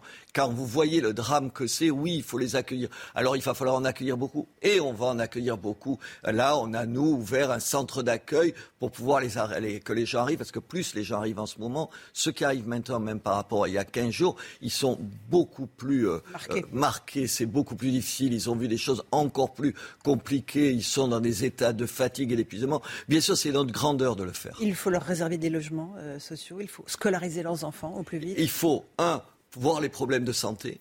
Deux, régler leurs problèmes de papier. Trois, ils vous le disent tout de suite, mettre leurs enfants dans, des écoles. Et oui, moi, comme tout un tas de maires, à la fois j'ai mis à leur disposition un certain nombre de locaux municipaux et j'ai même réquisitionné un certain nombre d'appartements pour pouvoir les héberger. Euh, vous avez fait votre mea culpa sur la question des réfugiés, vous l'avez euh, évoqué, vous dites que vous avez eu honte de vos propos passés sur l'arrivée de migrants, notamment qui fuyaient la guerre en Syrie et en Irak. Vous dites que ce n'a pas été une erreur, c'était une faute, vous l'avez reconnu. Marion Maréchal, surprise par vos propos, souligne qu'il y avait parmi ces réfugiés des terroristes islamistes infiltrés. Qu'il aille dire cela aux morts et aux mutilés à vie victimes du Bataclan. Que répondez-vous à Marion Maréchal? C'est minable. Juste minable j'allais ajouter un mot plus dur, c'est dégueulasse. Que euh, Marion Maréchal ne se prenne pas pour une espèce de géopoliticienne de plateau de télévision et qu'elle aille voir un petit peu ce que c'est le malheur des gens, le malheur des gens. Et en plus, il me semble-t-il, aujourd'hui, elle n'est pas alliée avec euh, Éric Zemmour. Ils se sont retrouvés, évidemment, Gironite. Il me semble me souvenir d'un Éric Zemmour allant au Bataclan et au lieu d'avoir une pensée pour, les victimes, taper sur monsieur, sur monsieur Hollande. C'est ça la politique, c'est ça? elle manque, comme Éric, du minimum d'humanité. Écoutez, c'est de la démagogie de comptoir. Honte pour elle qu'elle ait pu dire une chose comme ça. J'espère qu'elle ne le pense pas, ou je crains malheureusement qu'elle le pense. Ils sont déconnectés de la réalité. Ils sont déconnectés de la réalité. Et malheureusement, ils entraînent avec eux tout un tas de militants sincères. Il y a tout un tas de gens que je connais, qui sont mes amis, qui se retrouvent aujourd'hui dans une impasse à force de, de radicalité, à force d'impasse d'incapacité à écouter les gens, à être sensible au malheur des gens. D'abord, ils s'effondrent dans les sondages, mais surtout, ils nous font perdre. Ils font perdre, en gros, nos idées. Ils discréditent nos idées à force de dureté. Honnêtement, je ne sais pas ce qu'elle peut amener à Éric Zemmour. Je crois qu'elle comment vous dire, elle le cornérise à droite, de la droite, de la droite, de la droite, encore un peu plus. Dans les euh, sondages, Marine Le Pen euh, reste en seconde position derrière Emmanuel Macron, loin derrière Emmanuel Macron, 30% pour Emmanuel Macron, 19% pour Marine Le Pen. Et puis il y a dans un mouchoir de poche Jean-Luc Mélenchon, qui dans notre sondage euh, Opinionway a dépassé Eric Zemmour, Valérie Pécresse. Vous redoutez que Jean-Luc Mélenchon puisse venir concurrencer Marine Le Pen pour le second tour? Je n'ose même pas l'imaginer tellement il est exactement tout pas tout ce qui, me choque, tout ce qui devrait choquer tout le monde. Je vous rappelle l'islamo-gauchisme, je vous rappelle les manifestations avec les pires des, islamistes, pas des musulmans, des, des islamistes. Ces positions de trahison, je dis, par rapport, à, par rapport à la France, celui qui se présente comme un grand patriote, oui, on ne sait pas ce qui peut arriver. Autant vous dire qu'entre M. Mélenchon et M. Macron, j'hésiterai pas un quart vous de... Emmanuel Macron vous plaisantez, bien sûr. Moi, j'ai des désaccords avec Emmanuel Macron. C'est pour ça que je soutiens Marine Le Pen sur les questions de sécurité et d'immigration. Mais attendez, moi, j'ai pas honte aujourd'hui de la présence à la tête de mon pays d'Emmanuel Macron et je trouve que sur le conflit ukrainien, il tient sa place. Je suis plutôt fier de, ce qu'il fait. On peut critiquer le chef de l'État sur un certain nombre de questions et il y a matière à critiquer et en même temps de dire qu'il occupe la place que j'aime que mon pays occupe. Vous vous rendez compte, M. Mélenchon, aujourd'hui, discutant avec qui il serait du côté de M. Poutine, c'est à peu près ça. Est-ce que vous n'êtes pas plus macroniste aujourd'hui que, que le péniste? Mais non, c'est toujours compliqué. Oui, j'ai beaucoup de désaccords avec, avec mes proches. Je veux dire, on n'a pas parlé de la Corse. Bah, alors là, ça va être encore. Bah, allons-y, parlons-en. Eh oui, attendez. Autonomie proposée. Oui, je, suis. Alors Macron, Emmanuel Macron a été contre pendant 5 ans. Oui, mais d'abord, il a changé, Dieu merci, mais il a changé sur beaucoup de choses. Sur le nucléaire, je vous rappelais qu'il n'était il était pas contre, mais il donnait des gages sans arrêt aux écologistes. Il a changé. Le pied noir, je, que je vous disais que j'étais entre ce qu'il dit, de, ce qu'il a dit, vous savez, le crime contre l'humanité qui était là, euh, oui, qui est en, Algérie, et ce qu'il dit maintenant, il y a un pas. Oui, il change. Mais attendez, tant mieux. Moi, je préfère quelqu'un qui change dans le bon sens que quelqu'un qui se raidit et qui change dans un mauvais sens. Moi, je suis, contrairement à mes amis politiques, pour l'autonomie. Je l'ai été, mais même j'ai été peut-être le seul homme politique en France à dire que quand les Catalans en Espagne se demandaient plus euh, encore d'autonomie par rapport à, et, souhaitaient même peut-être une indépendance par rapport à Madrid, qu'ils avaient raison. Parce que je fais confiance au terrain, parce que je pense que personne ne connaît mieux une situation que les gens du coin. Donc j'y suis favorable. Et en plus, pardon, enfin, je suppose que vous êtes allé comme moi en Corse. La Corse, c'est pas l'Occitanie. L'Occitanie, c'est pas, mm. c'est pas la Bretagne. La Bretagne, c'est. La Corse, c'est un pays ami de la France? Je, ne dirais pas que c'est. Comme le disait. Euh, je ne sais pas si je dirais ça. Corse. Mais moi, je comprends que les Corses veuillent avoir plus d'autonomie. Et je pense que la France, elle est assez forte pour se concentrer sur ce qui est, ce qui est essentiel, la défense, la politique étrangère, on en parle euh, euh, sur l'Ukraine, la sécurité, sur un certain nombre de questions comme ça, ce qu'on appelle euh, les, les, les, questions, les questions régaliennes. Mais sur le reste, mais faisons confiance aux gens. Et puis cultiver nos différences, c'est pas affaiblir la France. La France, elle est assez forte pour être comme ça, une espèce de patchwork de gens qui sont différents et qui se sentent français, qui se sentent fondamentalement français. Est-ce que vous faites partie, Robert Bénin, de ceux qui crient, qui hurlent qu'il n'y a pas de campagne présidentielle, qu'il n'y a pas de débat, que c'est abominable, que la légitimité même de l'élection ah bah, sera remise en cause? Là, attendez, qu'une partie de la droite ou de la gauche ose, partie, ose euh, expliquer qu'il manque de légitimité, c'est c'est là aussi d'abord. Gérard Larcher, euh, par exemple, on peut dire, président du Sénat. On peut être président du Sénat et dire de grosses bêtises ou, être dicté tellement par des considérations. Il faut dire que sa candidate se porte pas très bien, de considérations de politique politicienne pour en oublier l'intérêt de la France. Bien sûr que le chef de l'État sera légitime et j'espère que tout le monde reconnaîtra cette euh, légitimité. J'ai pas un doute euh, là-dessus. Vous n'avez pas un doute sur le fait qu'Emmanuel Macron sera réélu, quoi bah, écoutez, je crois qu'il y a une espèce de minuscule, à force de dire trou de souris, il doit y avoir quelque chose d'encore plus petit qu'une souris qui fait des trous. Ça va être très très compliqué parce que c'est vrai qu'il y a un réflexe spontané quand, il y a, quand votre pays n'est pas en guerre, mais quand l'Europe est en guerre, et l'Europe est, est, en guerre, évidemment, on est spontanément et normalement derrière son chef de l'État. L'abstention, n'est-ce pas euh, le principal ennemi de cette euh, campagne électorale et présidentielle? Et le principal ennemi, vous me disiez, vous me disiez tout à l'heure, euh, de Marine Le Pen. Et de Marine Le Pen en particulier, vous avez vu les sondages, plus on est euh, du, du, camp de, de, ceux qui ont des problèmes pour, pour vivre, plus on, on, est en difficulté, plus on est tenté par, l'abstention. Bien sûr qu'on est, que c'est le, principal problème, mais ce n'est pas vrai qu'on n'aborde pas les vraies questions, parce que à travers, à travers ce qui se passe en Ukraine, regardez la discussion sur le pouvoir d'achat, c'est pas vrai qu'on n'en parle pas. Mais vous savez, c'est toujours les politiciens ou dont les sondages sont mauvais, ils trouvent toujours que c'est pas la campagne qu'il faut faire. Attendez, c'est une vraie campagne, on peut discuter d'un certain nombre de choses. Le chef de l'État, oui, il va bien falloir qu'il débatte, mais je vous rappelle que tous ses prédécesseurs l'avaient pas plus fait que lui. Ça veut dire qu'il est comme les autres de ce côté-là, c'est sûr. Mais ce n'est pas ça le problème. Le problème aujourd'hui, un, il faut être unis face à l'Ukraine. Deux, oui, débattons des questions qui, nous séparent, essayons de trouver de bonnes, réponses, de bonnes réponses. Pas pour tel ou tel parti, pas pour tel ou tel candidat, mais pour la France. Juste si on se souciait de la France. Donc, euh, soyons clairs, vous appelez à voter pour Emmanuel Macron, pour Marine Le Pen Robert Ménard, éclairez-moi. Non, non, non, j'appelle à voter Marine Le Pen. Je suis fidèle et je dis sur les questions d'immigration et de sécurité, c'est elle qui a raison. C'est elle qui a raison. Emmanuel Macron n'a pas fait son adornamento. C'est deux trous noirs des cinq ans d'Emmanuel Macron. Or, l'immigration, c'est le problème pour les Français au quotidien. Et l'insécurité, c'est la première des libertés. Madame, quand vous êtes dans un quartier difficile et que vous avez des problèmes d'insécurité, vous êtes puni encore plus. Les gens qui n'ont pas beaucoup d'argent, ils ne peuvent pas quitter tel ou tel quartier pour aller se mettre dans des quartiers plus tranquilles. Alors si on est soucieux des gens, des petites gens, des gens qui ont le moins de moyens, les gens qui sont les oubliés. On s'occupe de ces deux questions. Ne pas les fragiliter avec une immigration qu'on n'arrive pas à contrôler. Je ne suis pas pour l'immigration zéro, c'est une idiotie, l'immigration zéro. Je suis pour qu'on contrôle, qu'il y ait des quotas, qu'on accepte un certain nombre de gens parce qu'on en a besoin, parce qu'on est solidaire avec un certain nombre de gens, mais qu'on limite ça. D'une part, je pense que, que c'est nécessaire. Et sur la sécurité, attendez, sur la sécurité, bien sûr qu'il faut faire plus d'efforts. Il faut défendre notre police, il faut faire plus d'efforts. Et ça, c'est deux, sur deux, ces deux angles-là, c'est un échec de, de, de la Macronie. Robert Ménard était l'invité de la matinale de CNews. Merci beaucoup d'être venu ce matin. À vous, Romain pour la suite. Merci. CNews, il est 8h35. Merci à vous, Laurence Ferrari, et à votre invité, Robert Ménard. À la une, le gouvernement qui brise un tabou et qui se dit prêt à rendre la Corse autonome. C'est Gérald Darmanin qui le dit dans Corse Matin, le ministre de l'Intérieur qui se rend sur l'île aujourd'hui. On va en parler dans un instant avec vous, Johan Uzey. Et puis, on sera en direct avec Jean-Guy Talamoni, ancien président de l'Assemblée de Corse, figure de de l'indépendantisme, qui va réagir en direct sur CNews. A tout de suite, Jean-Guy Talamoni.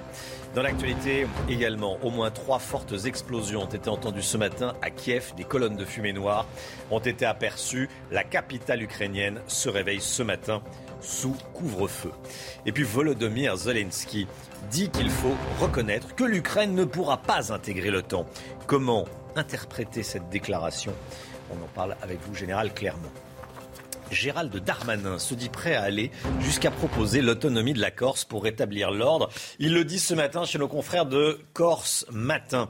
tout d'abord, Yohann Usaï, dites-nous ce que propose exactement le ministre de l'Intérieur. Eh il parle d'autonomie. Le gouvernement est prêt à aller jusqu'à l'autonomie de la Corse. C'est un mot qui n'avait jamais été prononcé par, par aucun gouvernement. Il faut bien se rendre compte de ce que ça représente. D'abord, ça arrive dans un moment très particulier. On est à la fin du quinquennat, alors que les violences sont de plus en plus importantes en Corse. Donc, d'abord, Gérald Darmanin va arriver dans une position, évidemment, qui n'est pas une position idéale, qui peut même être interprétée comme une position de faiblesse. L'autonomie, qu'est-ce que c'est l'autonomie? Eh bien, ça peut aller jusqu'à vouloir dire que le gouvernement ne s'occuperait plus que des questions régaliennes en Corse. Le régalien, c'est quoi? Eh bien, c'est principalement euh, la justice et la sécurité. Tout le reste, ce serait confié à la gestion des élus euh, locaux. Donc, rendons-nous bien compte quand même de ce que ça représente, y compris pour, une île qui a déjà des, prérogatives bien plus importantes que toutes les autres régions de la métropole, par exemple. Hein. Jean-Guy Talamoni, euh, merci d'être en direct avec nous, ancien président de l'Assemblée de Corse, figure de l'indépendantisme. déjà, comment est-ce que vous réagissez? C'est une question toute simple hein, à ce que propose Gérald Darmanin ce matin dans, dans Corse Matin? Oui, bonjour. Bon, écoutez, pour l'instant, c'est extrêmement flou. Vous savez, euh, euh, de, parler d'autonomie, bien, bien sûr, nous, nous étions tout à fait d'accord et nous demeurons pour l'autonomie, pour notre part, comme avancée significative. Ça ne peut pas être un aboutissement dans notre esprit. mais pour les autonomistes, oui. Cela dit, de dire autonomie de cette manière, cela ne fait pas avancer les choses d'un point de vue concret. vous savez, ils ont déjà fait le coup au Guadeloupéen en novembre dernier. ça chauffait, on a parlé d'autonomie. Bon, résultat, alors, euh, je, pense qu'aujourd'hui, manifestement, M. Darmanin est en Corse pour éteindre le feu, bon, euh, à tous les sens du terme, et, donc euh, il, dit un certain nombre de choses. Son interview, je l'ai lu avec attention, il n'y a aucun engagement précis, même sur la question de la révision constitutionnelle, qui est tout à fait nécessaire pour une autonomie, et, qui était actée, révision constitutionnelle qui était actée en 2018, mais qui a été interrompue ensuite pour, à cause de l'affaire Benalla. Aujourd'hui, il y a même un recul, puisqu'on dit, bon, s'il est nécessaire, on y, on y, réfléchira, on en parlera. Donc euh, vraiment, moi, je ne vois rien de concret dans les déclarations d'aujourd'hui euh, qui permettent d'être rassuré. je vois surtout la volonté euh, de venir, en fait, calmer, apaiser la, situation. Alors, bon, on se demande on verra si ce sont pas des déclarations électoralistes à quelques semaines de l'élection eh. présidentielle pour calmer les, les choses. Une forte suspicion à cet égard, évidemment. Il y a une forte suspicion. Il y a énormément de réactions sur le compte Twitter de CNews où je pose la question est-ce que vous êtes pour ou contre l'autonomie euh, Comme proposé, enfin, en tout cas, euh, le gouvernement dit qu'il est prêt à aller jusqu'à l'autonomie. Est-ce que vous êtes pour ou contre cette autonomie? Vous êtes contre à 67%, pour à, pour à 33%. Énormément de réactions, Jean-Guy Talamoni, notamment euh, celle de Jérôme Lupi. Bon, c'est son nom sur Twitter. C'est un terrible signal de faiblesse que le gouvernement envoie. C'est vrai, il y a, y a eu des violences. On en a parlé, vous étiez là euh, pour, euh, les, les, commenter, en tout cas commenter euh, ce qui s'est passé ce week-end en Corse à, Bastia. Il y a eu ces violences et le gouvernement vient et dit Ah, tiens, j'irai peut-être jusqu'à l'autonomie. Qu'est-ce que vous en dites? Je dis simplement que euh, pendant des années, hein, nous avons été élus en 2015 à la majorité relative, en 2017 à la majorité absolue, sur une liste qui était officiellement nationaliste corse. Paris n'a pas jugé bon d'engager euh, des discussions sérieuses pour euh, revoir, pour rediscuter, reconsidérer les relations entre la Corse et Paris, ce qui était la moindre des choses. Il y a eu un véritable déni de démocratie, d'où la colère qui s'est accumulée pendant des années, notamment au sein de la jeunesse, et la terrible affaire d'Ivan Colonne ces derniers jours a mis le, feu, le feu aux poudres. Et là aussi, euh, la responsabilité de, l'État est accablante. Alors aujourd'hui, M. Darmanin vient et dit euh, oui, nous avons une responsabilité, l'État a une responsabilité parce qu'il avait en charge la sécurité, euh, il a la, sécurité des prisonniers. Mais ce n'est pas seulement pour cela qu'il a une responsabilité accablante. Bien sûr qu'il a une responsabilité de ce point de vue-là, mais il a la responsabilité d'avoir laissé la Corse pendant des années sans réponse aux demandes issues du suffrage universel. Et ça, c'est une faute en termes de démocratie aujourd'hui, effectivement, nous sommes dans une situation très dégradée. Oui, quand on parle d'autonomie, euh, vous entendez, hein, un peu partout euh, en France, on dit bah, très bien, bah, l'autonomie, euh, que les Corses aient leur autonomie financière. Alors ils se débrouillent sans la France. Qu'est-ce que vous répondez à ça? La question financière fait partie de l'autonomie, bien entendu, mais ça n'est pas, on ne résume pas l'autonomie à, la question financière. Euh, l'autonomie, c'est pour tous les juristes du monde, c'est le transfert du pouvoir normatif, du pouvoir législatif, et ça, ça existe, y compris d'ailleurs en droit français, s'agissant de la Polynésie française, de, euh, de la Nouvelle-Calédonie, les lois du pays, etc. Donc ça, c'est évidemment une piste intéressante, mais aujourd'hui, nous sommes très très loin de cela, puisqu'on dit on va engager les discussions, bien entendu après les élections présidentielles. Donc euh, nous, nous pensons véritablement que pour l'instant, ce que dit M. Darmanin, ça n'engage que euh, ceux qui y croient, hein, selon la formule célèbre. Ce sont des engagements qui sont extrêmement faibles. Merci beaucoup Jean-Guy Talamoni. Merci d'avoir été en direct avec nous ce matin. Bonne journée à vous. Dans l'actualité, il y a également la guerre en Ukraine. Cette information de la matinée, au moins trois explosions ont été entendues à Kiev ce matin avec des colonnes de fumée noire vues dans le ciel. Chana. Kiev qui se réveille après une nuit sous couvre-feu. Les habitants de la capitale sont encore confinés jusqu'à demain matin, 7 heures. Le maire de la capitale ukrainienne a décrété un couvre-feu de 35 heures après une série de frappes qui a fait quatre morts hier. Volodymyr Zelensky admet que l'Ukraine ne pourra pas intégrer l'OTAN. Euh, cette nuit, il a par ailleurs à nouveau réclamé à l'OTAN une zone d'exclusion aérienne au-dessus de son pays. Général Clermont, qu'est-ce qu'il veut dire par là? Euh, l'OTAN n'enverra pas d'avions en Ukraine. Donc comment ça pourrait s'opérer, cette zone d'exclusion aérienne? Ça peut se faire avec euh, des hommes au sol? Vous avez raison, ça, il faut mettre les, en, perspective les deux points. Mmh. On a compris qu'on n'irait pas dans l'OTAN. En fait, ce n'est pas sa priorité, c'est même plus le sujet. Par contre, on veut une no-fly zone de l'OTAN. Et sa priorité, c'est la no-fly zone de l'OTAN. Il sait qu'il ne l'obtiendra pas, hein, mais il doit le répéter euh, jour après jour, semaine après semaine, mois après mois, autant que va durer cette guerre. Il y a deux solutions pour faire une no-fly zone. Hein. Soit vous envoyez des avions qui vont nettoyer le ciel et faire en sorte que les Russes ne rentreront plus avec des avions soit vous déployez des systèmes de défense antiaérienne euh, de plus en plus performants, qui peuvent euh, agir de plus en plus haut, qui peuvent également neutraliser euh, totalement ou partiellement le ciel ukrainien des attaques de l'aviation ukrainienne. Et c'est peut-être là-dessus que, dans le cadre des armements qui sont fournis par les nations à l'Ukraine, des États-Unis, en grand nombre de membres de l'Union européenne, il y a peut-être une voie d'aider les Ukrainiens à protéger leur ciel, dont la maîtrise est indispensable pour gagner cette guerre. Général Clermont. Merci beaucoup de nous éclairer euh, le matin sur, euh, sur CNews dans, dans la matinale. Il est 8h43. La santé, tout de suite, avec le docteur Brigitte Millot. On va parler de la semaine du cerveau. On va parler du, cerveau. C'est dans euh, quelques secondes la semaine du cerveau jusqu'au 20 mars qui se déroule dans 120 villes de France. Bonjour docteur Millot. L'occasion pour le grand public de rencontrer les chercheuses et les chercheurs, l'occasion pour vous, Brigitte, de nous parler de notre cerveau et de l'importance de le stimuler pendant l'enfance. Euh, et demain, vous nous direz comment le chouchouter à l'âge adulte. Hein, bon, déjà, on va commencer par l'enfance. On va commencer par l'enfance. Par le commencement. Bon, un organe essentiel, ça n'aura échappé à personne. Hein. Mm. Il nous permet de, de, sentir, de ressentir, de percevoir, d'agir. Il permet de gérer tout le corps, toutes les fonctions de notre organisme, notre pensée, tout. Et de s'autogérer lui-même aussi. Il pèse environ 1,3 kg il est constitué de 100 milliards de neurones et surtout d'un million de milliards de synapses. Et je vais y revenir parce que les synapses, en fait, c'est le lieu de communication entre deux neurones. Enfin, c'est là où tout se passe. En fait, ils parlent entre eux par de l'électricité, un influx électrique et de la chimie, des neuromédiateurs chimiques. Et c'est l'importance de ces synapses qui va compter pour notre intelligence, pour notre futur, pour notre avenir. Euh, je le disais, il pèse 1,3 kg. Il est très protégé. C'est l'organe le plus protégé, et c'est normal, du corps. Il est protégé par le crâne, bien sûr. Il est protégé par ce qu'on appelle les ménages. Ce sont trois enveloppes qui entourent comme ça notre cerveau. L'arachnoïde, la primaire et la dure-mère, peu importe, trois enveloppes très protectrices. Il y a aussi, il est protégé par le liquide, il baigne dans ce qu'on appelle le liquide céphalorachidien pour comme ça éviter les chocs, etc. C'est un mode de protection aussi, ce liquide. Donc on le voit. Après, il est très irrigué, évidemment, parce que s'il ne pèse que 2% du poids du corps, en revanche, il consomme 20% de l'énergie du corps. Donc vous voyez, gros consommateur d'énergie.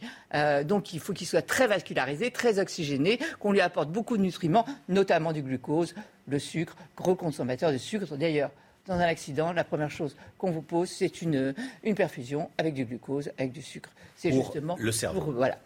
Euh, donc euh, voilà comment il fonctionne. Et je le disais parce que ce matin, je voulais vous parler surtout de ce qui se passe euh, pendant la petite enfance. Parce qu'en fait, ce sont ces connexions, ces lieux de, discussion, c'est comme ça qu'ils communiquent, hein, de communication entre les différents neurones, qui sont importantes et qui se construisent. Vous l'avez vu, hein, un million de milliards de synapses. C'est là que tout se passe. Et on va les construire pendant la petite enfance, essentiellement de 0 à 3 ans. D'où l'intérêt, d'où l'importance. C'est essentiel de simuler vos enfants.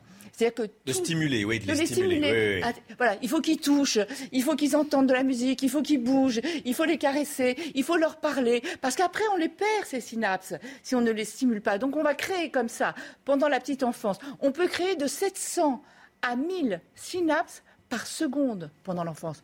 Donc ne laissez pas votre enfant euh, tranquille en lui disant tais-toi, tu bouges pas, tu fais rien. Non, au contraire, il faut en permanence le stimuler.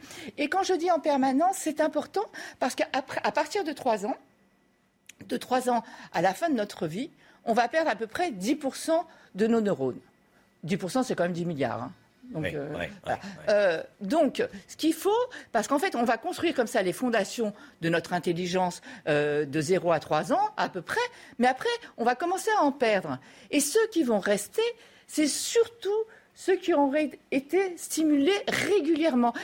Vous pouvez dire quelque chose de très intelligent à votre enfant. Si vous lui dites qu'une fois, peut-être que la synapse ne restera pas. En revanche, si vous lui répétez dix fois la même chose, la synapse restera. C'est comme un entraînement sportif, quoi. Faut s'entraîner, répéter, répéter, répéter. Et, d'où l'importance donc de stimuler nos neurones dans l'enfance, de créer comme ça plein de circuits euh, différents. Et on en reparle demain. Oui, parce qu'en hein fait, on va voir comment le Rien stimuler à l'âge adulte. Rien n'est perdu. Rien n'est- Ouf Ça, c'est une bonne nouvelle.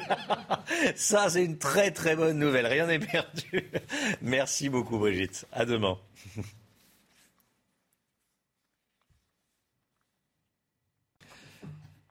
C'est News, il est 8h48, l'heure du point info, il est 9h moins le quart. Point info tout de suite sur CNews dans la matinale avec vous, Chana Lousteau. Gérald Darmanin se dit prêt à proposer l'autonomie de la Corse pour rétablir l'ordre. Il le dit chez nos confrères de Corse Matin. Reste à déterminer ce que représenterait concrètement cette autonomie. Le ministre de l'Intérieur sera en déplacement à Ajaccio aujourd'hui et demain. Ce sera l'un des thèmes qu'il abordera avec les élus. La guerre en Ukraine et cette dernière information, au moins trois explosions ont été entendues à Kiev ce matin. Des colonnes de fumée noire ont été vues dans le ciel. Kiev qui se réveille après une nuit sous couvre-feu. Les habitants de la capitale ukrainienne sont encore confinés jusqu'à demain 7 heures. Et puis Jean-Luc Mélenchon, troisième au premier tour de l'élection présidentielle. C'est le résultat de notre dernier sondage Opinionway pour CNews. Emmanuel Macron et Marine Le Pen se qualifient au second tour. De son côté, Valérie Pécresse continue de reculer. Elle arrive en cinquième place derrière Éric Zemmour. C'est News, il est 8h49. Merci Chana. On se retrouve demain matin dès 5h55 avec toute l'équipe, euh, toute l'équipe de, la matinale avec le docteur Brigitte Millot. Merci Général Clermont et également Pierre Chasseret. hein. On parle euh, prix de l'essence avec vous tous les matins, 7h20. Tout ce qui touche à l'automobile, en ce moment c'est le prix de l'essence, avec Pierre Chasseret dans la matinale. Euh, très bonne journée à vous sur CNews. Dans un instant, c'est l'heure des pros avec Pascal Pro et tous ses invités. À demain. Tout de suite, Pascal Pro dans l'heure des pros.